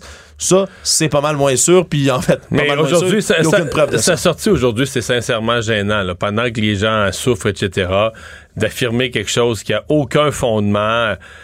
Je sais pas. Euh, et, je peux comprendre. Moi-même, des fois, je dis, oups, on évite la crier au changement climatique pour tout. Il y a des affaires qui semblent plus clairement liées. Les feux de forêt, oui, les experts nous disent dans les prochaines années, il faut craindre. Mais par contre, depuis 40 ans, les feux de forêt sont pas en augmentation au Canada. Ils se maintiennent. Même. il faut rester prudent. Qui, appelle à une prudence de ne pas tout conclure. Mais là, c'est pas ça. Là, il accuse des gens, des écologistes, d'allumer le feu. D'abord, sans la moindre preuve. Deuxièmement, on a même la preuve du contraire. Les experts disent présentement 90-95% des feux sont allumés par la foudre. C'est surtout ça. présentement, le gros des feux, il y a personne là. Il y a pas, y a pas personne. C'est trop loin, de toute manière. C'est trop loin. C'était, il y a eu de la foudre la semaine passée. C'était allumé par la foudre. Fait que c'est comme tu l'écoutes, tu dis, mais de quoi tu parles? Oui, parce que le lien avec les changements climatiques, en fait, il existe, mais c'est pas nécessairement que le climat allume des feux, mais c'est surtout qu'en ce moment, ben, il y a des hivers de plus en plus courts, puis des printemps qui sont de plus en plus longs, donc, et plus secs. C'est ce qui fait que c'est plus propice, là. Ça crée un environnement qui est plus propice à ce qui est. Mais en 2020, 2020, 2021, il y en a eu très, très peu. Fait exact. Mais c'est pas, une science exacte, bien sûr. Mais quand même, ça, ça, a, forcé le, François Legault à répondre à quelques questions par rapport à tout ça aujourd'hui en disant euh, la même chose que ce que tu viens de dire, Mario. Dans les dernières années, il n'y en a pas eu énormément plus, mais c'est quand même ça sur quoi on veut se pencher, l'adaptation au changement climatique. Donc, il y aura... Et se préparer davantage. Moi, je pense qu'on va devoir investir euh, dans la SOPFEU. on est habitué de voir que ça arrivait toujours dans l'ouest du pays, en Alberta, en Colombie-Britannique, entre autres, des incendies du genre. Il va falloir s'habituer à ce qu'il y en ait là, des gros comme ceux-là, ici au Québec aussi. Actualité. Tout savoir en 24 minutes. On se transporte à Ottawa où le rapporteur spécial David Johnston a dû se défendre, hein, être passé littéralement au grill, Mario, là, devant un comité parlementaire aujourd'hui, alors que les oppositions, autant les conservateurs que les bloquistes, que les néo-démocrates, ont tous posé plusieurs questions à David Johnston, l'ex-gouverneur général. évidemment, plusieurs questions qui portaient entre autres ben, sur ses liens avec le gouvernement, avec la famille Trudeau, avec son donc son indépendance, sa réputation autour de son rapport et de l'ingérence chinoise en général. Et donc euh, a dû Mario ben, répondre à plusieurs questions. Là. Disons que c'est un comité qui était assez hostile envers lui, a répété plusieurs fois qu'il ne serait pas possible de discuter d'informations classifiées en public même pas été capable d'expliquer par contre pourquoi ça a déjà été fait, des enquêtes publiques comme ça, avec des dossiers classifiés. on parle par exemple de l'explosion du vol 182 d'Air India en 1995, une date à laquelle on avait fait exactement ça, fouiller des informations, donc classifier les présenter dans une enquête publique. Donc ça, ça a été relevé par les oppositions. Mais, je te dirais, pour moi, l'exercice a été totalement inutile, dans le sens que l'opposition, tous les partis d'opposition ont déjà dit on n'a plus confiance à ce, rapporteur spécial-là, on n'a pas confiance à l'individu, on ne croit pas à ce qu'il fait. Euh, même euh, juste avant que ça commence la commission parlementaire, Pierre Poliev répétait il devrait aujourd'hui, il devrait annoncer sa démission. Fait que l'exercice était totalement inutile, mais en regardant les M. Johnson, il y a quand même une il y a quand même un point où t'es dans c'est plus euh, c'est du déni là. Tu sais à un moment donné tu peux avoir du respect pour quelqu'un qui devant l'adversité puis même si s'accroche même s'il y a des obstacles c'est ça ça s'accroche. Mais là à un moment donné tu dis garde le parlement a voté pour te destituer. Euh, tu on, te raconte là on, lui citait des euh, des en fait on lui ramenait des citations de lui-même et de Justin Trudeau où, où l'un et l'autre racontent leur amitié puis là, il dit, ah, mais ça change de rien. Puis, mais je veux dire, je sais pas, c'est comme tu nies l'évidence euh, coup par-dessus coup par-dessus coup. Il y a un point où c'est juste euh, c'est un petit peu pathétique à voir, un petit peu triste à voir. Surtout qu'on a continué ben, à ramener toutes sortes d'autres points comme ça. Le fait entre autres que sa conseillère spéciale Sheila Block, elle, a versé plus de 7500 dollars en dons au Parti libéral du Canada en 2006-2022, participé à une levée de fonds pour M. Trudeau en mars 2021. Et entre autres, ben, il a répété là, plusieurs fois, là, David Johnson aussi, qu'il n'a pas trouvé de preuve que l'ingérence étrangère, même s'il constate son existence, a eu des conséquences dans les élections de 2019 et 2021, mais il a admis, Mario, ne jamais avoir rencontré les officiels d'Élections Canada pour faire son analyse. Il les a jamais rencontrés. Il dit oui, eux enquêtent activement sur la situation, mais je leur ai pas parlé. Alors, on arrive devant plusieurs cas. Mario, on se rend compte que David Johnston a écrit un rapport, mais a pas parlé avec l'Élection Canada, a pas parlé non plus là, à la personne qui était la figure de proue là, du Parti conservateur durant ces élections-là. Aaron O'Toole, qui était le chef, qui était donc, lui, en élection pour se faire élire premier ministre du Canada. S'il y a quelqu'un à qui on devrait parler, semble-t-il, dans ces situations-là, ou du moins c'est le bon, ça semble le gros bon sens, c'est la personne concernée. Et là, on lui a pas parlé non plus. En fait, on lui a parlé une fois que le rapport était écrit déjà. Donc, c'est quand même plusieurs révélations qui continuent à tomber, mais si David Johnston et les libéraux décident qu'il reste en place, Mario, il n'y a pas grand-chose à faire. Non, mais il va rester en place. Je veux dire, rester tapsi. Il n'y a plus rien à perdre. C'est ce qu'il y avait à perdre de crédibilité est perdu. À ce point-ci, il va finir le travail à la satisfaction du gouvernement, puis il va prendre l'argent, puis il va s'en aller. Nos collègues du Journal de Montréal ont appris, en vertu de la loi sur l'accès à l'information, que certaines consultations inappropriées de dossiers ont eu lieu, entre autres là, auprès des prestataires d'aide sociale et de l'État civil par des fonctionnaires du ministère de l'Emploi. On apprend une dizaine, entre autres, de signalements qui sont tombés là, par le truchement des mesures administratives et disciplinaires. Donc, on a compris. C'est ce qu'on lit dans, cet accès à l'information. On se rend compte qu'il y a eu plusieurs tape sur les doigts d'employés fautifs qui consultaient des dossiers comme ça sans autorisation. Dans les trois dernières années, entre autres, il y a eu six consultations de dossiers non autorisés qui ont mené à une suspension d'une journée, deux pour un avertissement écrit et deux autres de réprimande au ministère de l'Emploi et de la Solidarité sociale. Mais c'est tout ce qu'on sait pour l'instant. On ben, comprend. en fait, euh, c'est un fléau, là. Euh, bon, là, dans le cas, dans ce cas-ci, ce sont des gens, potentiellement des dossiers d'aide sociale ou des dossiers au ministère de la Solidarité et de l'Emploi mais on l'a vu avec des dossiers de santé, on l'a vu avec des dossiers de ministère du Revenu, des dossiers d'impôts, des gens qui vont fouiller pour savoir combien euh, une vedette, euh, un animateur, un sportif, une chanteuse, combien ils gagnent. Euh, et donc des gens qui ont des autorisations pour aller fouiller dans les dossiers, mais techniquement qui devraient aller fouiller dans le dossier ou voir le dossier seulement si il travaille dessus ou la personne appelle pour avoir des renseignements sur son dossier. Mais, pas pour faire leur fuineux puis les ben c'est ça, pas pendant ton break pour aller voir justement, aller, aller sentir. Mais ça se fait. Et euh, il va falloir un jour qu'on prenne ça au sérieux, de dire, regarde, on met des, on laisse des traces, on met en place des mécanismes qui font que quand tu consultes un dossier, mais je pense que c'est déjà le cas dans la plupart des endroits, quand tu consultes un dossier, ton numéro ou ton code d'employé laisse une trace, qu'à telle heure, tel jour, tu as consulté un dossier puis que tu dois justifier pourquoi. Là. Qu'est-ce que tu travaillais sur quoi? T'étais-tu mandaté sur ce dossier-là? Ben, peut-être que c'est déjà fait, Mario, mais dans tous les cas, semble-t-il que les, euh, les conséquences sont assez, euh, disons, minimes. Ben, au, moins une journée, ouais, au moins une journée de suspension, c'est déjà ça. Moi, ça me dit déjà qu'on prend ça un peu au sérieux, parce que j'ai toujours eu l'impression qu'on ne qu'on traitait pas avec tellement de sérieux ces, euh, ces, ces manquements-là aux éléments les plus de base là, de la protection de la vie privée. Tout savoir en 24 minutes.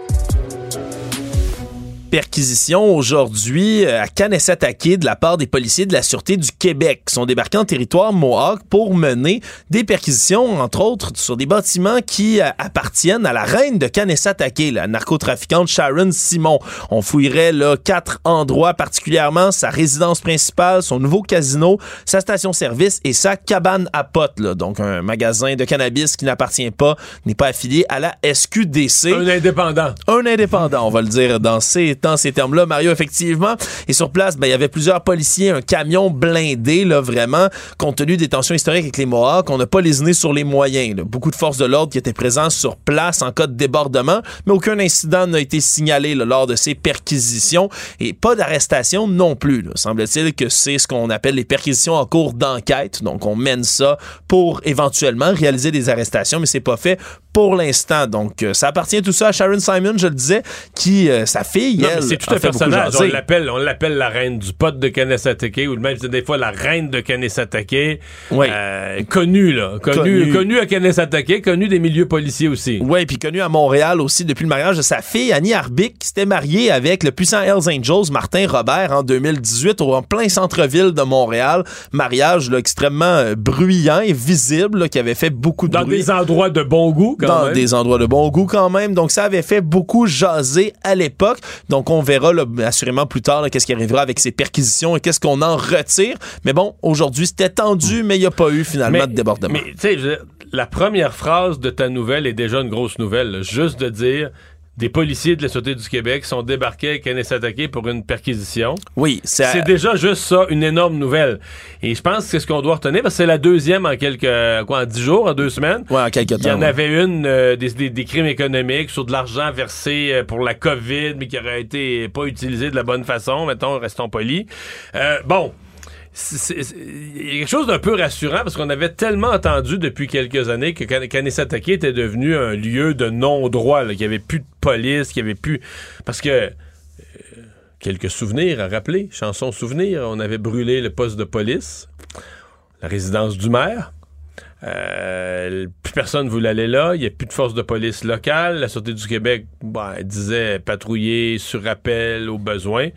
Alors là, tu quand même une espèce de rappel que non, non, les lois du Canada, les lois du Québec, le code criminel, les lois s'appliquent à Kanesatake et au besoin, la police débarque. Et je pense qu'il y a un côté sain et rassurant à ça. Économie.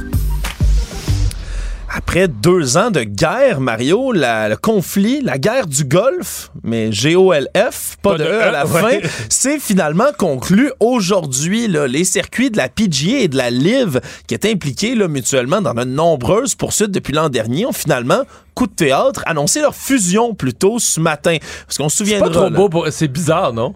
Complètement étrange, Mario. Puis il n'y a pas seulement les observateurs comme toi et moi qui trouvent ça bizarre. Selon plusieurs sources internes, mais il y a des agents, il y a des golfeurs professionnels également qui sont eux-mêmes complètement sidérés de voir cette transaction-là qui va s'effectuer, qui n'étaient pas au courant du tout. Ça avait divisé tout le milieu. Les golfeurs étaient, allés d'un côté ou de l'autre, étaient devenus des ennemis. Oui, parce que je rappelle tout ça, la PGA avait depuis belle lurette presque le monopole dans le circuit professionnel de golf euh, mhm. dans le monde. Mais ils ont frustré des joueurs. Ouais, par leur comportement, monopole. Évidemment, c'est un monopole. Tu jouais pour la PGA ou tu jouais pas. Exact. Et finalement, ben, on a créé la LIV qui était financée par des fonds saoudiens. Puis c'était là aussi où il y avait beaucoup de controverses parce que l'Arabie saoudite est décriée pour toutes sortes de choses, notamment la mais manière... manquait pas de fonds.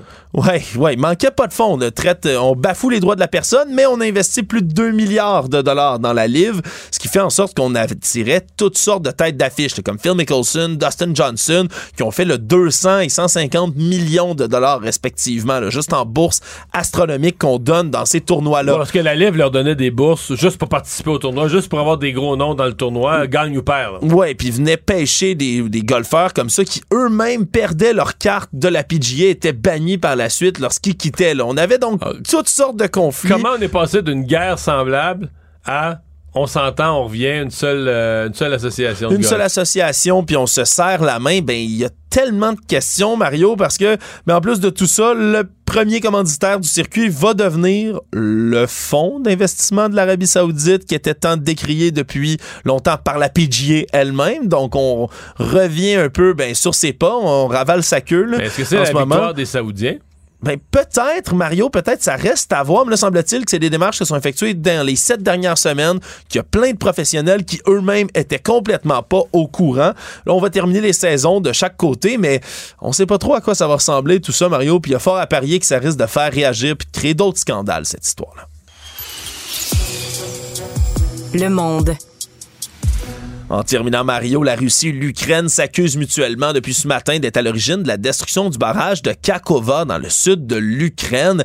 Barrage qui, évidemment, retenait beaucoup d'eau potable, entre autres, ben, pour toutes sortes de communautés en Ukraine. Mais c'est surtout que la destruction du barrage, en ce moment, crée un important dégât d'eau, utiliser ce, ce terme-là en ce moment, dans, la région en tant que telle, des inondations. inondations massives, des habitations qui doivent être évacuées, des gens qui doivent bouger, justement se déplacer de leur résidence pour éviter d'être ensevelis sous les eaux. Et là, on s'est accusé. L'Ukraine accuse la Russie de l'avoir détruit. La Russie accuse l'Ukraine d'avoir fait pareil. Semble-t-il, du côté là, de NBC News, qui cite une source anonyme, qu'on risque de déclassifier certains documents du côté du gouvernement américain qui mettrait en cause directe la Russie dans la destruction du barrage, bien que ce soit des informations préliminaires, parce que ça tomberait quand même bien pour la Russie, Mario, alors que dans les derniers jours, les forces ukrainiennes lancent une contre-offensive qui est en fait discrète. Là, on essaie de pas en parler du tout dans les médias et un peu partout, mais c'est que ça freinerait cette offensive ukrainienne de par le débordement de la rivière Dnipro qui était retenue par le barrage. Donc, ça empêcherait certaines forces ukrainiennes justement de progresser plus rapidement pour contrer euh, la Russie dans leur pays. Donc, ça reste à voir exactement qui a détruit ce barrage, mais pour l'instant, malheureusement, c'est une catastrophe humanitaire qui a lieu. Mais de toute façon, la thèse de, l'Ukraine qui, crée ses propres malheurs, c'est toujours euh, toujours assez dubitatif à ces, à ces thèses-là que la Russie essaie d'avancer. Résumer l'actualité en 24 minutes, c'est mission accomplie. La Banque Q est reconnue pour faire valoir vos avoirs sans vous les prendre. Mais quand vous pensez à votre premier compte bancaire, tu sais, dans le temps à l'école, vous faisiez vos dépôts avec vos scènes dans la petite enveloppe. Hmm, c'était bien beau. Mais avec le temps, ce vieux compte-là vous a coûté des milliers de dollars en frais, puis vous ne faites pas une scène d'intérêt. Avec la Banque Q, vous obtenez des intérêts élevés et aucun frais sur vos services bancaires courants. Autrement dit, ça fait pas mal plus de scènes dans votre enveloppe, ça. Banque Q. Faites valoir vos avoirs. Visitez banqueq.ca pour en savoir plus. Acheter une voiture usagée sans connaître son historique, ça peut être stressant. Mais prenez une pause. Et procurez-vous un rapport d'historique de véhicule Carfax Canada pour vous éviter du stress inutile. Carfax Canada. Achetez l'esprit tranquille. IGA est fier de présenter l'émission À vos affaires. Pour économiser sur votre panier d'épicerie, surveillez les offres et promotions de la circulaire disponible à IGA.net chaque semaine. IGA, vive la bouffe et les bonnes affaires. Mario Dumont. Sous ses airs sérieux, se cache un gars qui ne se prend pas au sérieux. Pas facile pour euh, l'industrie euh, forestière ces dernières années. On a eu toutes sortes de défis. Mais euh, bon, là, les feux de forêt, euh, c'est d'abord euh, potentiellement des pertes de, de, matières premières, mais pendant les feux eux-mêmes, on ne peut pas, les opérations forestières sont complètement arrêtées. On va parler avec Frédéric Véraud, c'est le directeur exécutif des chantiers Chibougamau, à Chibougamau évidemment. Monsieur Véraud, bonjour. Bonjour, Monsieur Dumont. Alors, chez vous, les opérations sont arrêtées depuis déjà quelques jours. Absolument. Depuis la semaine passée, on a engagé un arrêt partiel euh, lundi de la semaine passée avec les risques qui étaient relevés. Et depuis jeudi, tout est complètement arrêté. Et aujourd'hui, euh, euh, on a des usines à, à Béarn, au Témiscamingue, à Lassar et Landrienne, près d'Amos, en Abitibi-Témiscamingue, à Chibougamau, qui ont toutes des opérations en forêt parce qu'elles fabriquent toutes des matériaux de construction. donc, dans tous les milieux de travail depuis la semaine passée, c'est la suspension complète. Donc, euh, les suspensions des opérations forestières, mais en usine aussi. Euh, en fait, les opérations forestières sont effectivement toutes suspendues. En usine, euh, hier, la production qu'on peut qualifier de presque normale avait cours dans toutes les usines. En fin de semaine, notre équipe de Landrienne avait des, des quarts de production qui étaient planifiés en soirée et la qualité de l'air était vraiment problématique. donc, bien que les autorités n'avaient émis qu'un avis ou une recommandation, dis-je bien, de confinement avec la qualité de l'air, on a pris l'initiative de, de, de, suspendre la production dans de tels contextes. C'est le fun de faire notre métier, mais c'est encore plus important de prendre soin de nos gens. donc, le gros bon sens imposé avec les conditions atmosphériques de ne pas. Et, nos usines, ben, il fait chaud dans les bâtiments durant l'été. Euh, donc, on garde de grandes portes ouvertes pour assurer une circulation d'air. Donc, pour toutes ces raisons-là, on a suspendu en fin de semaine. Euh, je vous dirais que deux fois par jour, euh, je parle à mes collègues en direction d'usine. Et on prend des nouvelles pour voir comment comment ça se passe, parce que tout le monde est correct. On parle à nos leaders syndicaux aussi pour qu'ils sachent sur quelle base se prennent les décisions. Puis à date, en usine, c'est correct. OK. Euh, je comprends que vos gens des opérations forestières qui ne peuvent plus faire leurs opérations régulières, il y en a une partie, euh, une bonne partie, sinon la totalité, euh, qui donne un coup de main dans l'état d'urgence qui sévit? Une, une, grosse partie. Depuis mercredi passé, dès que le feu s'est déclaré à proximité de, de Chapet, euh, qui est à une quarantaine de kilomètres de Chibougamau, euh, donc nos équipes, tout de suite, ont tout mis de côté. Et il y avait vraiment tout le monde les manches retroussées en disant, je veux aller littéralement dans les tranchées, je veux aider, faut protéger la communauté de Chapet. Euh, donc depuis mercredi, il y a des opérations de support à la feu qui agit comme maître d'œuvre, comme, comme vraiment le capitaine dans ces opérations-là. Donc, nos équipes mettent à leur disposition leur énergie, leur talent, leurs équipements pour vraiment supporter l'aménagement de lignes mécanisées. Donc, pour euh, un peu les gens, une ligne mécanisée, c'est une tranchée que l'on fait. C'est un corridor qu'on ouvre dans la forêt. Et le feu de forêt se propage comme un domino qui tombe. Alors, en ouvrant ce corridor-là, ben, le domino tombe à plat et cesse de se déployer. Donc, c'est euh, le type d'opération à, laquelle on s'emploie.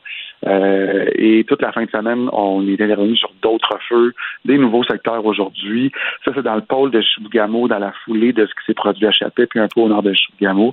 Depuis euh, quelques jours, nos équipes de l'ASAR euh, sont aussi les manches bien retroussées à supporter euh, l'intervention pour sécuriser Nord-Métal, qui est une communauté voisine. et on parlait de maintien de la production presque normale.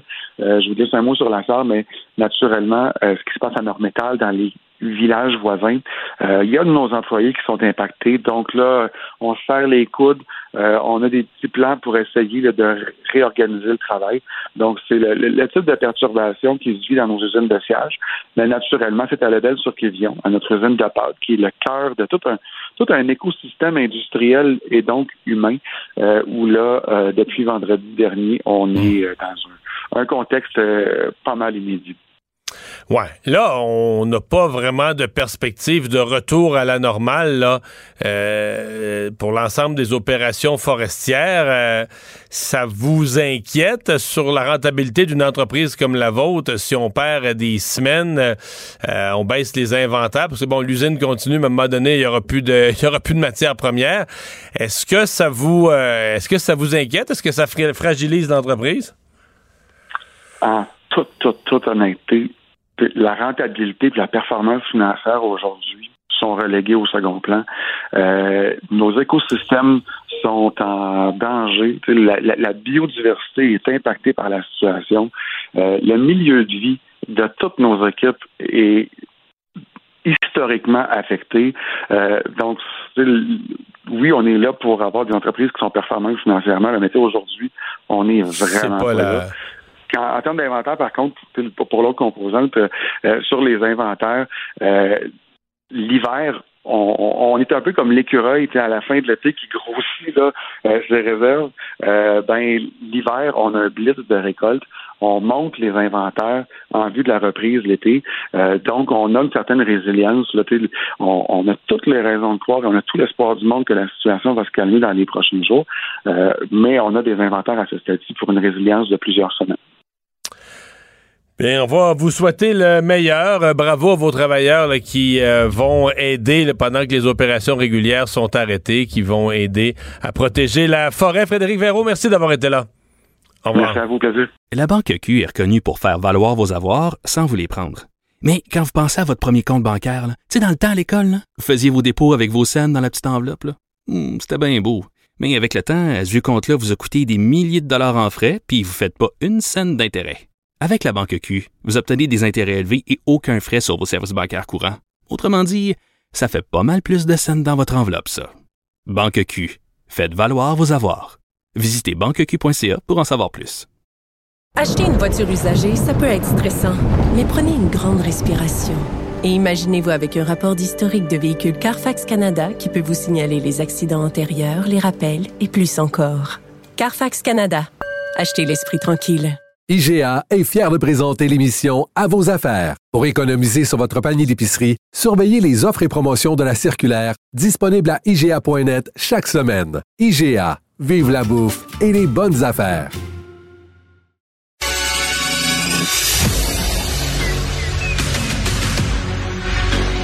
Emmanuel Latraverse. J'ai pas de problème philosophique avec ça. Mario Dumont. Est-ce que je peux me permettre une autre réflexion? La rencontre. Ça passe comme une lettre à la poste. Et il se retrouve à enfoncer des portes ouvertes. La rencontre, la traverse, Dumont. Bonjour Emmanuel. Bonjour. Alors, le rapporteur spécial David Johnston qui euh, témoignait aujourd'hui à la Chambre des communes devant le comité qui étudie les questions d'ingérence. Euh, bon, témoignait évidemment devant des députés qui, pour tous ceux de l'opposition, ont voté il y a quelques jours à peine une motion à la Chambre des communes pour dire qu'ils voulaient le mettre dehors, qu'on ne voulait plus le voir comme rapporteur spécial. Ça a donné quoi comme audience? Euh, ça a donné une audience où quoi qu'on puisse avoir des réserves là, sur le ton très, très, très partisan, là, je pense en particulier euh, de certains députés conservateurs, pas tous.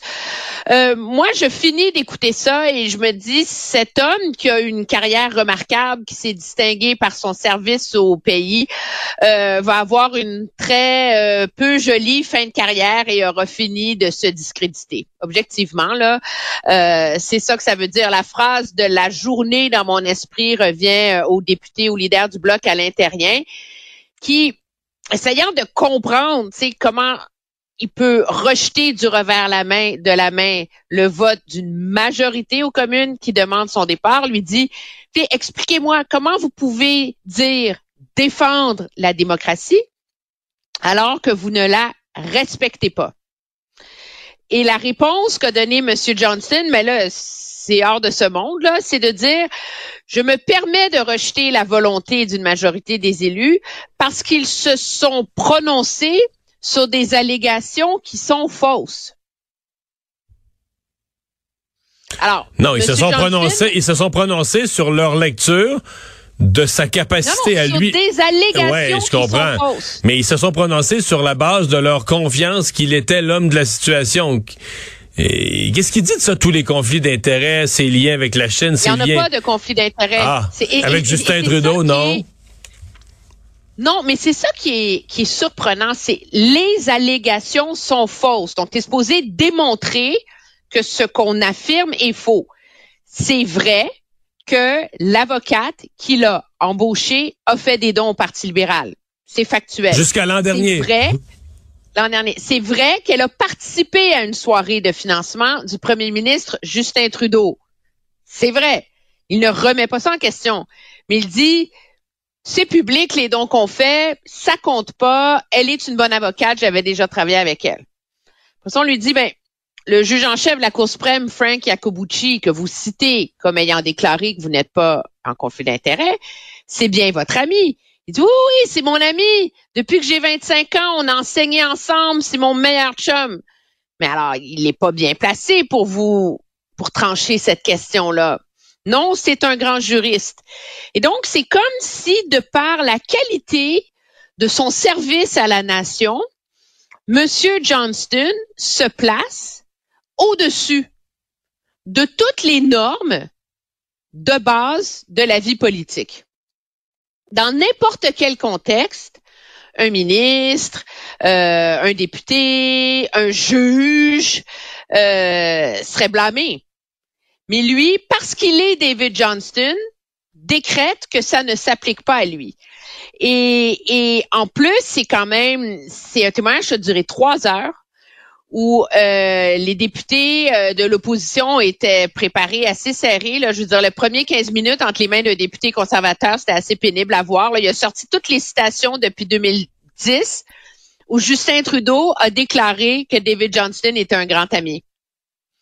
Et toutes les citations où David Johnston a déclaré que Justin Trudeau était un ami. Puis c'était donc bien qu'il déménage sur les terrains de Rideau Hall, parce que la maison du premier ministre, comme tu sais maintenant, est sur les terrains de mhm. Rideau Hall, puisque le 24 Sussex tombe en ruine. C'était donc génial parce que maintenant, les enfants Trudeau pourraient jouer avec ses petits-enfants. Alors, moi, je me dis, quand est-ce que le gouvernement en vient à l'opinion que M. Johnston nuit à la crédibilité de son exercice? Ouais. Parce que c'est là qu'on en est rendu, objectivement parlant, là. Euh, et, euh, et c'était, je veux dire, c'est comme si plus il parle, plus il témoigne, plus il discrédite le travail qu'il a fait jusqu'ici. C'est sûr que le calcul du gouvernement, c'est que les travaux vont lever à la Chambre des communes d'ici trois semaines, puis tout le monde va avoir oublié ça d'ici le mois d'août. Puis il est arrivé un peu la même chose avec SNC Lavalin. Moi, j'ai une autre théorie, là. Je pense que dans l'esprit de M. Trudeau et de son entourage proche, à partir du moment où tu as survécu au blackface en pleine campagne électorale, tu te crois invincible politiquement. Ouais, ça va être à suivre. Puis tu sais, dans le fond, c'est vrai qu'on parlera plus de ça en plein milieu de l'été, mais on, ça prend juste une étincelle en septembre, puis euh, quelques événements, quelques révélations, un autre dossier au Globe and Mail, puis c'est reparti. Et là, M. Trudeau, ses lignes de défense vont être, à mon avis, de plus en plus minces. Il y a Maxime Bernier qui a étalé sur la place publique de son interprétation des feux de forêt. Oui, ça mérite d'être lu. Je vais le lire là parce que pour être euh, objective, je gage, dit-il, qu'une bonne partie des feux de forêt ont été allumés par des terroristes verts pour donner un coup de pouce à leur campagne de changement climatique. L'extrême gauche, l'extrême gauche est experte, dit-il, pour inventer et créer des crises qu'elle peut ensuite exploiter. Tout ça pour, et là, en appui, parce que c'est l'art de la désinformation, c'est un cas où, en, effet, il y a vraiment une pyromane qui, qui, a sévi en Alberta, une femme de 54 ans qui a allumé 32 incendies. Euh, oui, mais Emmanuel, est-ce que cette femme-là est une écologiste ou une folle? Ben, c'est la question que je me suis posée. Puis là, je suis allée lire sur le sur le le sur les sites de nouvelles euh, en, en Alberta. J'ai rien trouvé qui fait qui laisse entendre qu'elle est une écologiste et qu'elle est. Mais c'est c'est Maxime Bernier pourrait donner un cours de désinformation. C'est tellement bien fait dans le fond. Oui, mais en même temps, c'est que, excuse-moi, c'est complètement faux aussi. Les, experts nous disent, exemple, la grande majorité des feux présentement ont de toute évidence été allumés par la foudre. Ils sont dans des lieux où il y a de toute façon pas d'être humain, même pas de chalet. C'est même pas de la négligence. C'est probablement qu'il n'y a pas d'être humain sur place. Été allumé par la foudre. Alors, comment affirmer une telle chose alors que les gens souffrent? Tu sais, c'est complètement, c'est incroyable. C'est d'une irresponsabilité. Puis c'est même pas, moi, moi qui le dis déjà franchi le cap, de, je veux dire, sérieusement, Maxime Bernier a déjà franchi le cap de l'irresponsabilité en politique, ça fait longtemps. Moi, ce que je vois, c'est que plus il sévit, plus il maîtrise l'art des codes de ce genre de politique de la désinformation où on prend un fait avéré, une femme pyromane qui a allumé plein de feux de forêt, et là, on accroche ça à une thèse qui circule dans les cercles de droite et là, on se sert de ça comme étant une preuve putative de ce qu'il a avancé. Puis de toute façon, la majorité des gens n'iront pas cliquer sur l'article avec le logo de la GRC. Ils voient juste qu'il cite un communiqué de presse de la GRC. Ils se disent, bon, ben, c'est, c'est, c'est très bien. Euh, Mais tu sais que dans les milieux complotistes, l'image qui a circulé beaucoup depuis quelques jours, c'est que le gouvernement allumait des feux. Il y avait une image, là, je sais pas si tu l'as vu, il y avait une image qui le prouvait, là, euh, des gens à bord d'un hélicoptère avec un lance-flamme et, et, et qui sont des images bien réelles de, de combats d'incendie qui ne sont pas de cette année, qui ne sont pas du Canada, mais c'est une technique utilisée à certains endroits. Mhm. Quand le feu s'en vient, pour couper la, ligne du feu, tu brûles, tu comprends, tu fais, tu fais de façon contrôlée une lisière pour essayer que parce que c'est un feu de forêt, t'éteins pas ça comme un feu, un feu de poêle, un feu de rond sur le poêle. Là. Fait que tu sais, c'est une technique. Donc c'est une technique, pas cette année, pas ici, mais ça a circulé sur les réseaux sociaux pour prouver que, ben pour prouver, pour tenter de prouver ou pour désinformer que voici la preuve, le gouvernement allume lui-même des feux, regardez, ils sont en hélicoptère avec des lance-flammes. Mais c'est exactement la même chose que fait euh, Maxime Bernier. Il prend un communiqué de presse sur une femme pyromane. Qui n'a aucun rapport. Il s'en sert pour essayer de mousser l'idée que tout ça, c'est l'œuvre d'éco-terroristes.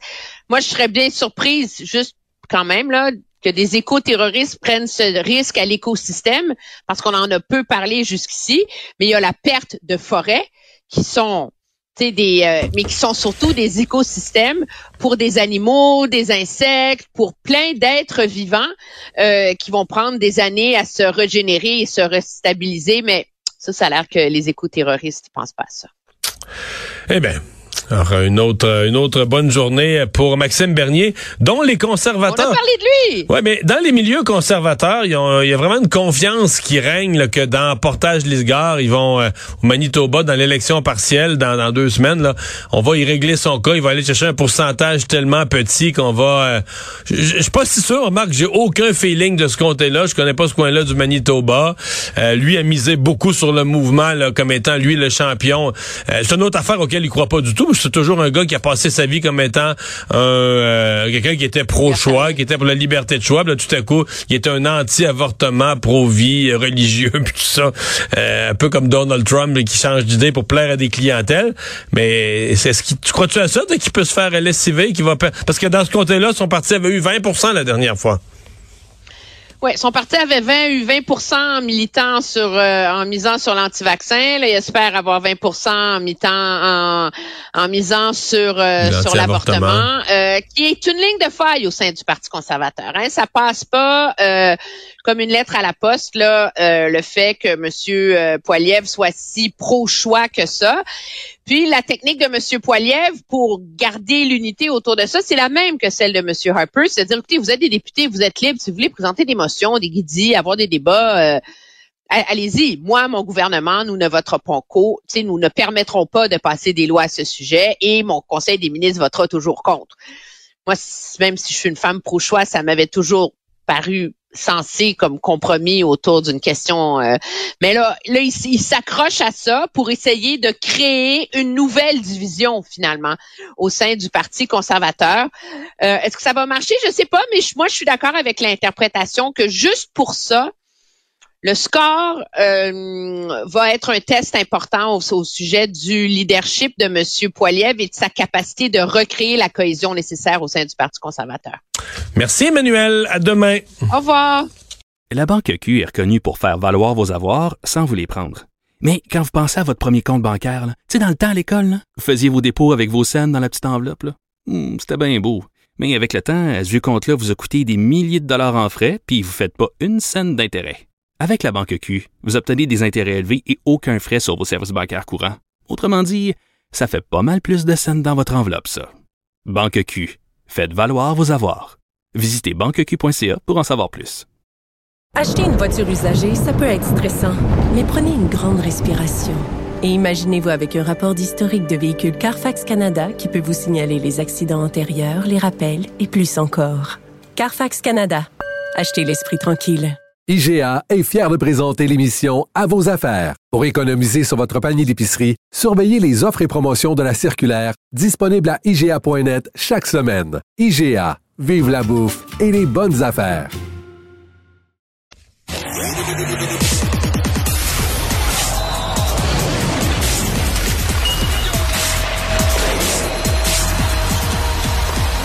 Jean-François Barry, un chroniqueur pas comme les autres. Salut Jean-François.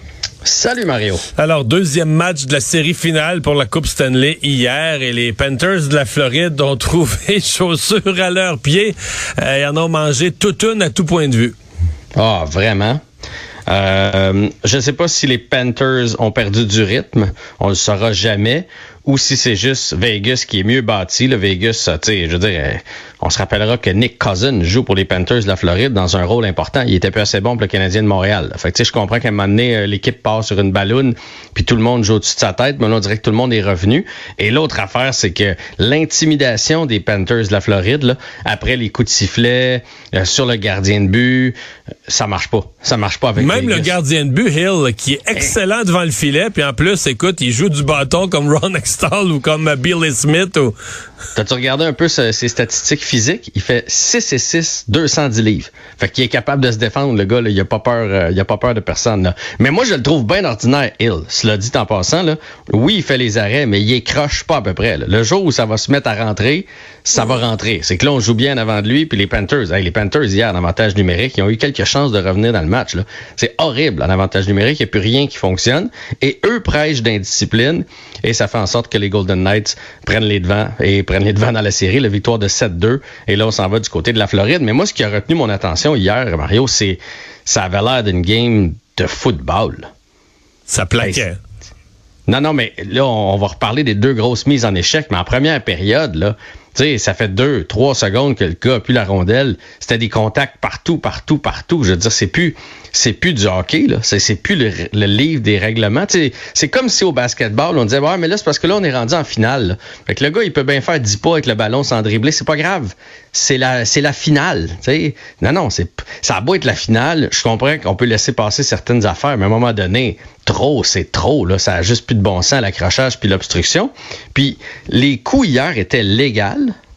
On peut pas rien reprocher aux deux coups. Là. Celui qui a envoyé Eichel au vestiaire et Goudus au vestiaire, même si toi et moi, on n'aime pas Goudus, puis ça a fait un petit temps. Ben, c'est parce qu'il blesse, un joueur par deux matchs. Là, c'est lui qui est parti. C'est impossible pour moi d'être déçu. Je me dis, bon, ben c'est ton tour. Tu as fait ça toute la saison, et là, c'est toi. Puis en plus, t'as un jaune euh, qui, qui répond jamais de ses actes, puis tout ça. Avec là, ben voilà. Il, ah, s'est fait, pincer. Il s'est fait euh, ramasser ça. Mais en plus, c'est lui qui allait frapper d'une certaine façon. Là. Je pense que lui s'est dit Barbachev va jouer la rondelle, fait que moi je vais aller le frapper, puis il s'est rendu compte que Barbachev finalement allait pas jouer la rondelle. sauf que l'élan de Barbachev, tu sais, je veux dire, eh, c'est où, c'est où la limite de l'assaut? Puis même chose sur Eichel, l'élan de Ketchuk qui arrive du banc, qui prend 4-5 enjambés, qui sait très bien ce qu'il s'en va faire. Hey, Eichel, le casque a revolé, tout a revolé. Là, je veux dire, c'est, je comprends que c'est un épaule à épaule, qui a, ses patins ont pas levé la glace. C'est une mise en échec légale, puis qu'Eichel, je sais pas ce qu'il faisait là. Reste que c'est tentative de blesser pareil. Il s'en allait pas chercher à POC, le Ketchuk. Là. On est-tu d'accord? Non, non, non, il s'en allait le frapper pour tuer. il s'en allait le frapper pour l'étourdir, le sortir de la série. Ça, il n'y a pas de doute, là. Exactement. Là. Il s'est dit, hey, le meilleur joueur de l'autre équipe qui s'en vient, la tête basse, je le ramasse. Puis ça a cogné. D'ailleurs, je ne sais pas ce qui va arriver avec, euh, avec lui là, pour les prochains matchs, ni avec euh, on n'a pas vraiment de détails. Mais reste que je me suis demandé, est-ce qu'on pourrait ne pas donner de pénalité puis un jour avoir une suspension? Parce que c'est vraiment contre l'esprit sportif. C'est frappé pour pour tuer, c'est frappé pour faire mal, c'est frappé pour le sortir de la série, ce qui est quand même à l'encontre de la mise en échec. Je me souviens, j'avais la, la cassette. Le but de, la mise en échec, c'est supposé t'enlever la rondelle. Pour la prendre, pour la prendre. C'est ça que je m'avais dit. J'avais la cassette de Guy Lafleur quand j'étais jeune, puis il nous apprenait en roulant ses airs qu'une mise en échec, c'était pour séparer le porteur de la rondelle. Donc, tu frappais dans le devant des, des gants, dans le devant des avant-bras, et tu prenais possession de la rondelle. Là, c'est plus ça. Puis j'ai rien contre une bonne mise en échec, là. C'est juste que là, euh, après ça, on parle de, coup à la tête, puis de problème à la tête, puis de commotion cérébrale et tout et tout, là. Ben, ça, c'est pire qu'un combat, si tu veux mon avis. Ouais. Mais bon, là, ça se déplace, euh, ça se déplace en Floride et l'heure est grave pour les Panthers si un réveil est encore imaginable. Moi, je pense que cette série-là va être rapide. Hier, je l'écoutais, ça me faisait penser aux Canadiens. Le Canadien, il y a trois ans, qui a qui a battu Toronto. Mais les euh, Panthers, c'est le Canadien, là. ils n'ont pas fini dans les 16 premiers, ils ont fini le 17e. 17e. donc, ils ont fini en dehors des 16 premiers, ils ont fait les séries par la porte d'en arrière. Euh, ils perdaient 3-1 en première, ils sont revenus contre une équipe puissante. C'est identique aux Canadiens, tout ça avec leur gardien. Puis mhm. en, série finale pour le Canadien contre Tampa Bay, il y avait plus de... C'était fini, là à un moment donné, la, la ballonne se dégonfle, l'adrénaline, la, magie. Moi, hier, je disais à mon gars, ils n'ont plus de magie. C'est fini, la magie des, des, Panthers. Et là, quand ça se dégonfle, puis tu pognes une meilleure équipe. Fait que le Canadien, ça s'était terminé en 5 contre le Lightning de Tampa Bay. Ben, j'ai bien l'impression que ça va se terminer en 5 pour les Golden Knights aussi. C'est une, c'est une fichue de bonne équipe de hockey qui sont capables de jouer tous les styles. Et on avait peur au gardien, puis finalement, ben, il fait le travail à Eden Hill. Il y a eu une transaction aujourd'hui? Ouais, ben je vais vous passer ça vite parce que c'est, tu sais, il y a Ivan Provorov là qu'on connaît qui s'en va avec les Jackets. Euh, c'est un ménage à trois là, c'est entre les Jackets, les Flyers et les Kings. Les Kings gardent un pourcentage du salaire. Euh, les Flyers, euh, eux autres vont pogner des, des jeunes. Les Kings aussi prennent des jeunes. Bref, Brière se débarrasse d'un problème avec Provorov. Là, on se souviendra là qu'il avait pas porté. C'est un des premiers à pas avoir porté le chandail LGBTQ+. Puis là, ça avait fait un scandale. Bref, c'est un gars assez controversé. Mais tout ça pour dire que ce que ça démontre, c'est que Daniel Brière va mettre ça à sa main. Il a dit qu'il allait y avoir de gros changements. Donc, Provorov s'en va, il s'en débarrasse. Mais il, il prépare une transaction avec le gardien aussi? Ben c'est ça l'affaire. C'est que là la rumeur c'est que Carter Hart serait sur le sur le marché. Ça c'est un, gardien qui était très prometteur, qui a eu une super année recrue, l'année suivante aussi. Puis là après ça ça s'est mis à moins bien aller. En même temps un gardien qui a pas de défensive en avant de lui, pas d'équipe, c'est un peu plus dur. Il faut que tu sois bon en Moses pour traîner ton ton équipe quand tu as 22, 23, 24 ans. S'il est vraiment sur le marché, est-ce que le Canadien devrait tenter sa chance? C'est ça la question du jour, pas mal sur les médias sociaux aujourd'hui. Euh, tu sais, le Canadien, là, oui, on a peut-être Montembeau, mais sinon, il faut s'en trouver un gardien pour aller avec un jeune gardien qui pourrait aller avec nos Suzuki, avec nos Caulfield, avec nos DAC, etc. Donc, est-ce que Carter Hart, on devrait essayer de faire une offre à Daniel Brière pour l'obtenir du côté des Flyers? Surtout qu'eux ont un choix de première ronde aussi un petit peu plus tard. Fait s'agirait peut-être seulement d'inverser notre choix, bonifier un petit peu l'offre, puis peut-être qu'on pourrait se retrouver avec un goaler de la trame de Carter Hart qui est tout jeune encore. Et il reste 40 secondes pour parler du mystère du jour dans le monde du golf. Hey, ça, c'est une drôle d'année pour le golf. Là, on sait Live Golf euh, qui est arrivé, qui a, été chercher des joueurs à coût de, millions avec euh, de l'argent un peu sale. Et euh, il y en a qui ont quitté la PGA. Il y avait deux circuits pendant une année. Et là, aujourd'hui, on s'est réconcilié. On va faire un, grand circuit avec ces deux circuits-là, mais on n'a pas de détails. On ne sait pas ceux qui ont reçu de l'argent comme Mickelson, qu'est-ce qui va arriver avec cet argent-là. Ceux qui ont quitté Live Golf, vers Live Golf pour avoir un meilleur beat de vie, faire moins de tours être plus souvent que la famille. Est-ce qu'ils vont revenir avec la PGA? Il y a des joueurs de la PGA qui sont pas contents. Qu'est-ce qui va arriver pour le classement? Qu'est-ce qui va arriver pour les tournois? Mais personne, un grand, grand mystère. Personne n'y comprend rien. C'est comme trop beau pour être vrai tout à coup. salut Jean-François. À demain. demain. La Banque Q est reconnue pour faire valoir vos avoirs sans vous les prendre. Mais quand vous pensez à votre premier compte bancaire, tu sais, dans le temps à l'école, vous faisiez vos dépôts avec vos scènes dans la petite enveloppe. Hmm, c'était bien beau. Mais avec le temps, à ce compte-là vous a coûté des milliers de dollars en frais, puis vous ne faites pas une scène d'intérêt. Avec la banque Q, vous obtenez des intérêts élevés et aucun frais sur vos services bancaires courants. Autrement dit, ça fait pas mal plus de scènes dans votre enveloppe, ça. Banque Q, faites valoir vos avoirs. Visitez banqueq.ca pour en savoir plus. Acheter une voiture usagée sans connaître son historique, ça peut être stressant. Mais prenez une pause. Et procurez-vous un rapport d'historique de véhicule Carfax Canada pour vous éviter du stress inutile. Carfax Canada. Achetez l'esprit tranquille. IGA est fier de présenter l'émission À vos affaires. Pour économiser sur votre panier d'épicerie, surveillez les offres et promotions de la circulaire disponible à IGA.net chaque semaine. IGA, vive la bouffe et les bonnes affaires.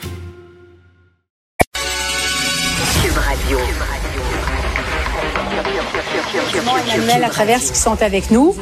On parle beaucoup des changements climatiques, mais particulièrement depuis les dernières semaines au Québec, parce que bon, il y a eu ces inondations, euh, il y a de ça un mois, parce que en ce moment il y a ces feux de forêt. Et voici ce que Maxime Bernier, qui est actuellement en campagne dans l'élection partielle de Portage-Lisgur au Manitoba, a tweeté. Je gage qu'une bonne partie des feux de forêt ont été allumés par des terroristes verts pour donner un coup de pouce à leur campagne de changement climatique.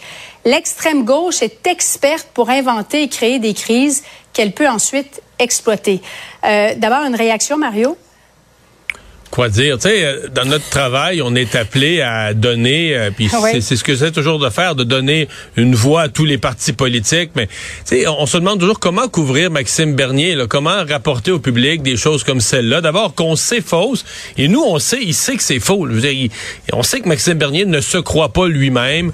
Donc dans une tentative de, de, de, de, désinformation, dans le cas des feux, la grande majorité ont été allumés par la foudre, sont de toute façon dans des zones qui sont même pas habitées. Il y a même pas de monde, il y a même pas de route pour se rendre prendre. Mm. Tous les experts nous le disent, c'est la foudre. Bon, peut-être qu'il y en a quelques-uns qui ont été allumés par des par l'être humain, mais est-ce que vraiment des écologistes sont allés allumer euh, des, des feux de forêt? Donc c'est pas c'est pas raisonnable. Tu sais, s'ils voulaient bon être critiques, dire euh, évitons euh, de, de sauter trop vite aux conclusions, que tout est la faute des changements climatiques. Je suis le premier à dire ça, mais faut rester scientifique. Dans le cas des feux de forêt, là, les 40 dernières années, il n'y a pas d'augmentation claire, mais les experts nous disent, ben oui, c'est de plus en plus sec dans l'ouest du Québec, entre autres. On risque de vivre des feux de plus en plus tôt, donc il faudra se préparer davantage. faut être à l'écoute de ça, faut rester attentif, faut rester scientifique. Mais ce qu'affirme aujourd'hui, c'est, ben, je manque de mots, je veux pas le dire, là, mais c'est, c'est totalement irresponsable d'abord. Et en quoi t'accuses, tu sais, déclencher un feu, c'est un acte criminel. En quoi t'accuses des gens d'un acte criminel quand c'est évident que c'est pas vrai? Puis comment, comme chef politique, tu peux te permettre un tel comportement? Là? Emmanuel? Mais c'est du Maxime Bernier tout craché, en vérité. Euh, il saute sur, c'est comme une sauterelle, hein? Il saute sur euh, l'enjeu du moment. C'était les vaccins, là, pour euh, aller chercher la frange pro-vie du Parti conservateur, lui qui a toujours été pro-choix. Il se déclare pro-vie, il essaie de leur faire plaisir. Et là, il veut convaincre des gens, là, qui sont terrés chez eux, qui votent pas, qui sont conspirationnistes de joindre à lui. Alors, ce qu'il fait, c'est très habile. Cependant, il prend un communiqué de presse de la GRC où il y a vraiment une femme pyromane en Alberta qui a allumé 32 feux. Mm-hmm. Donc, il l'a pas inventé. Mais il n'y a aucune preuve que cette femme-là, est une militante écologique. Et il n'y a aucune preuve qu'elle l'a fait à des fins politiques. Peut-être que c'est juste une pyromane, mais c'est pas grave. On, mélange tout ensemble, puis on fait une belle sauce pour faire parler euh, de soi. Moi, je trouve ça un peu triste pour un politicien qui a quand même une époque où on disait qu'il était l'avenir du Parti conservateur. Conservateur, effectivement, et qui se présente pour être un élu prochainement à la Chambre des communes aussi, Mario. Ça risque pas d'arriver. OK. Bon, selon tes pronostics. Emmanuel, Emmanuel, est-ce qu'on saute trop vite aux conclusions néanmoins en disant que trop souvent, c'est de la faute au changement climatique? Les inondations, les feux de forêt, euh, par exemple, s'il y a des tornades cet été aussi qui, euh, qui se produisent au Québec. Ben moi, je commence à penser que non. La réalité, c'est que tous les, les tu sais, la, la revue Nature, les grands experts du climat nous disent, on s'entend là. Le feu lui-même, c'est pas le changement climatique qui cause le feu. Le changement, ce qui cause le feu, Mario l'a bien expliqué, c'est euh, souvent de la foudre ou vraiment l'activité humaine. Ça peut être, c'est l'étincelle d'un train a déjà allumé un feu de forêt. Là. Donc ça prend pas grand-chose. Là où les changements climatiques sont responsables, c'est qu'ils créent des conditions propices à rendre nos forêts beaucoup plus euh, vulnérables à mhm. cause des périodes de sécheresse, à cause des changements de pression atmosphérique, euh, à cause d'hiver moins enneigé à certains endroits. Et c'est là qu'on voit donc cette accentuation du phénomène. Je pense qu'on a longtemps passé beaucoup de temps à dire non, c'est pas les feux de forêt, non, non, mais là, je veux dire, il y a, il y a presque une unanimité des scientifiques mm. là-dessus. Là. La question, cependant, pour le gouvernement, puis le débat le plus important, c'est, il y a, peu importe la cause, il y en a plus maintenant, puis on voit à quel point on est vulnérable et ce pour réussir à les combattre. Puis ça, ça va exiger des décisions difficiles et coûteuses pour les gouvernements dans les années à venir. J'allais dire, ce serait une, année record là, au pays actuellement. Le ministre de la Santé, Christian Dubé, et la ministre de l'Enseignement supérieur, Pascal Derry, se sont rendus hier au CHUM rencontrer des, des finissants en soins infirmiers qui ont suivi leur formation au collège. Et voici comment ils ont été accueillis.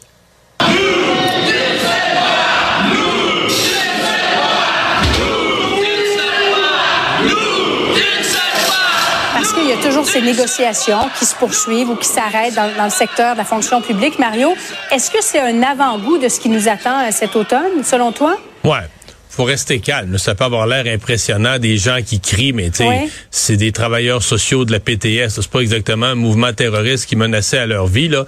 Mais est-ce que c'est non mais je veux dire c'est c'est mal poli, c'est mal élevé. Euh, euh, évidemment c'est un peu déconnecté parce que on, verrait agir comme ça. C'est toujours un peu ça notre secteur public. On verrait agir comme ça. Tu sais à l'époque du syndicalisme où les travailleurs du secteur minier, je remonte à 60 70 ans passés, il y avait des dizaines de morts à chaque pas de mesures de santé, sécurité au travail. Les gens gagnaient rien, gagnaient des scènes, gagnaient des pinottes.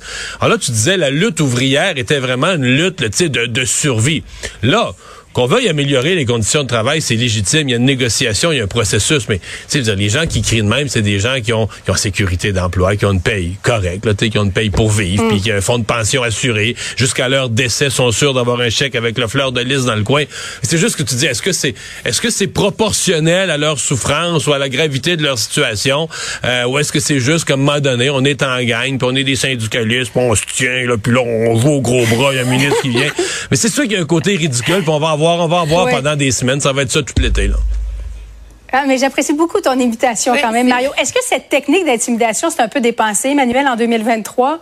Ben, quand il y a des grandes euh, mobilisations, euh, ça, ça existe. Puis je pense qu'objectivement, les ministres ont des gardes du corps. Ils savent que des gens dans, dans les couloirs, ils auraient pu trouver un autre couloir pour aller euh, dans, dans, dans la pièce. Pas ça l'enjeu. Moi, là où j'en ai, hmm. c'est que je trouve que les corridors d'un hôpital, c'est pas un lieu pour aller faire de la revendication syndicale. Les corridors d'un hôpital, c'est supposé être un lieu de calme et de respect où on se préoccupe de la santé des patients avant tout. C'est peut-être là que c'est mal choisi. sais. Allez sur le trottoir si vous voulez, là, mais je suis pas sûre que c'était le bon endroit et, le bon ton dans les circonstances. Deux anciens gestionnaires de l'école secondaire Saint-Laurent, deux anciens gestionnaires, où cette même école où il y a eu trois employés qui travaillaient auprès de jeunes joueuses de basketball, des employés qui font face à des accusations d'agression sexuelle. Je vous le rappelle, ce sont des gestionnaires qui ont eu des promotions, mais qu'on accuse d'avoir été passifs dans cette histoire-là. Est-ce qu'ils auraient dû être suspendus très rapidement, Mario, d'abord? Ah, quelle histoire, tu sais, parce que je sais pas, est-ce qu'on a bien enquêté, là, qui savait quoi, est-ce que ces gestionnaires ont, tu sais, si bon, on, montrait dans une enquête qu'ils ont fermé les yeux, là, en connaissance de cause, qu'ils ont fermé les yeux sur des actes graves envers les enfants, mais ben, je dirais ils doivent payer pour ça professionnellement, mais on est dans une bizarre de situation, on n'a comme pas tous les faits, parce que des fois, un gestionnaire peut s'en être fait passer, puis pas avoir vu, puis là, est-ce qu'on met fin à sa carrière parce qu'il s'est retrouvé mm. dans une situation, je me garde une prudence Emmanuel? Oui, ce qui met le feu aux poudres, c'est que dans le, rapport d'enquête qui est caviardé aux trois quarts, là, ok, que le gouvernement euh, a rendu public sur cette affaire-là, il y a une des victimes qui dit que le directeur en question a été témoin de comportements euh, abusifs, inappropriés et qu'il n'a rien fait.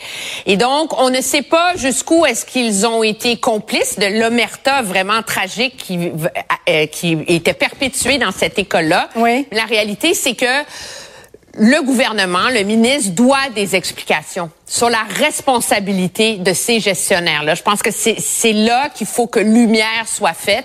Est-ce que c'est par une nouvelle enquête? Est-ce que c'est par un, un, compromis? Mais de dire qu'on les place, on les bouge et que tout ça, on met ça sous le tapis, je pense mm. que c'est pas susceptible de nourrir euh, la confiance des, des parents et des élèves à l'égard des institutions. Mario Dumont, Emmanuel Latraverse, merci à vous deux. Au revoir. Bonne soirée.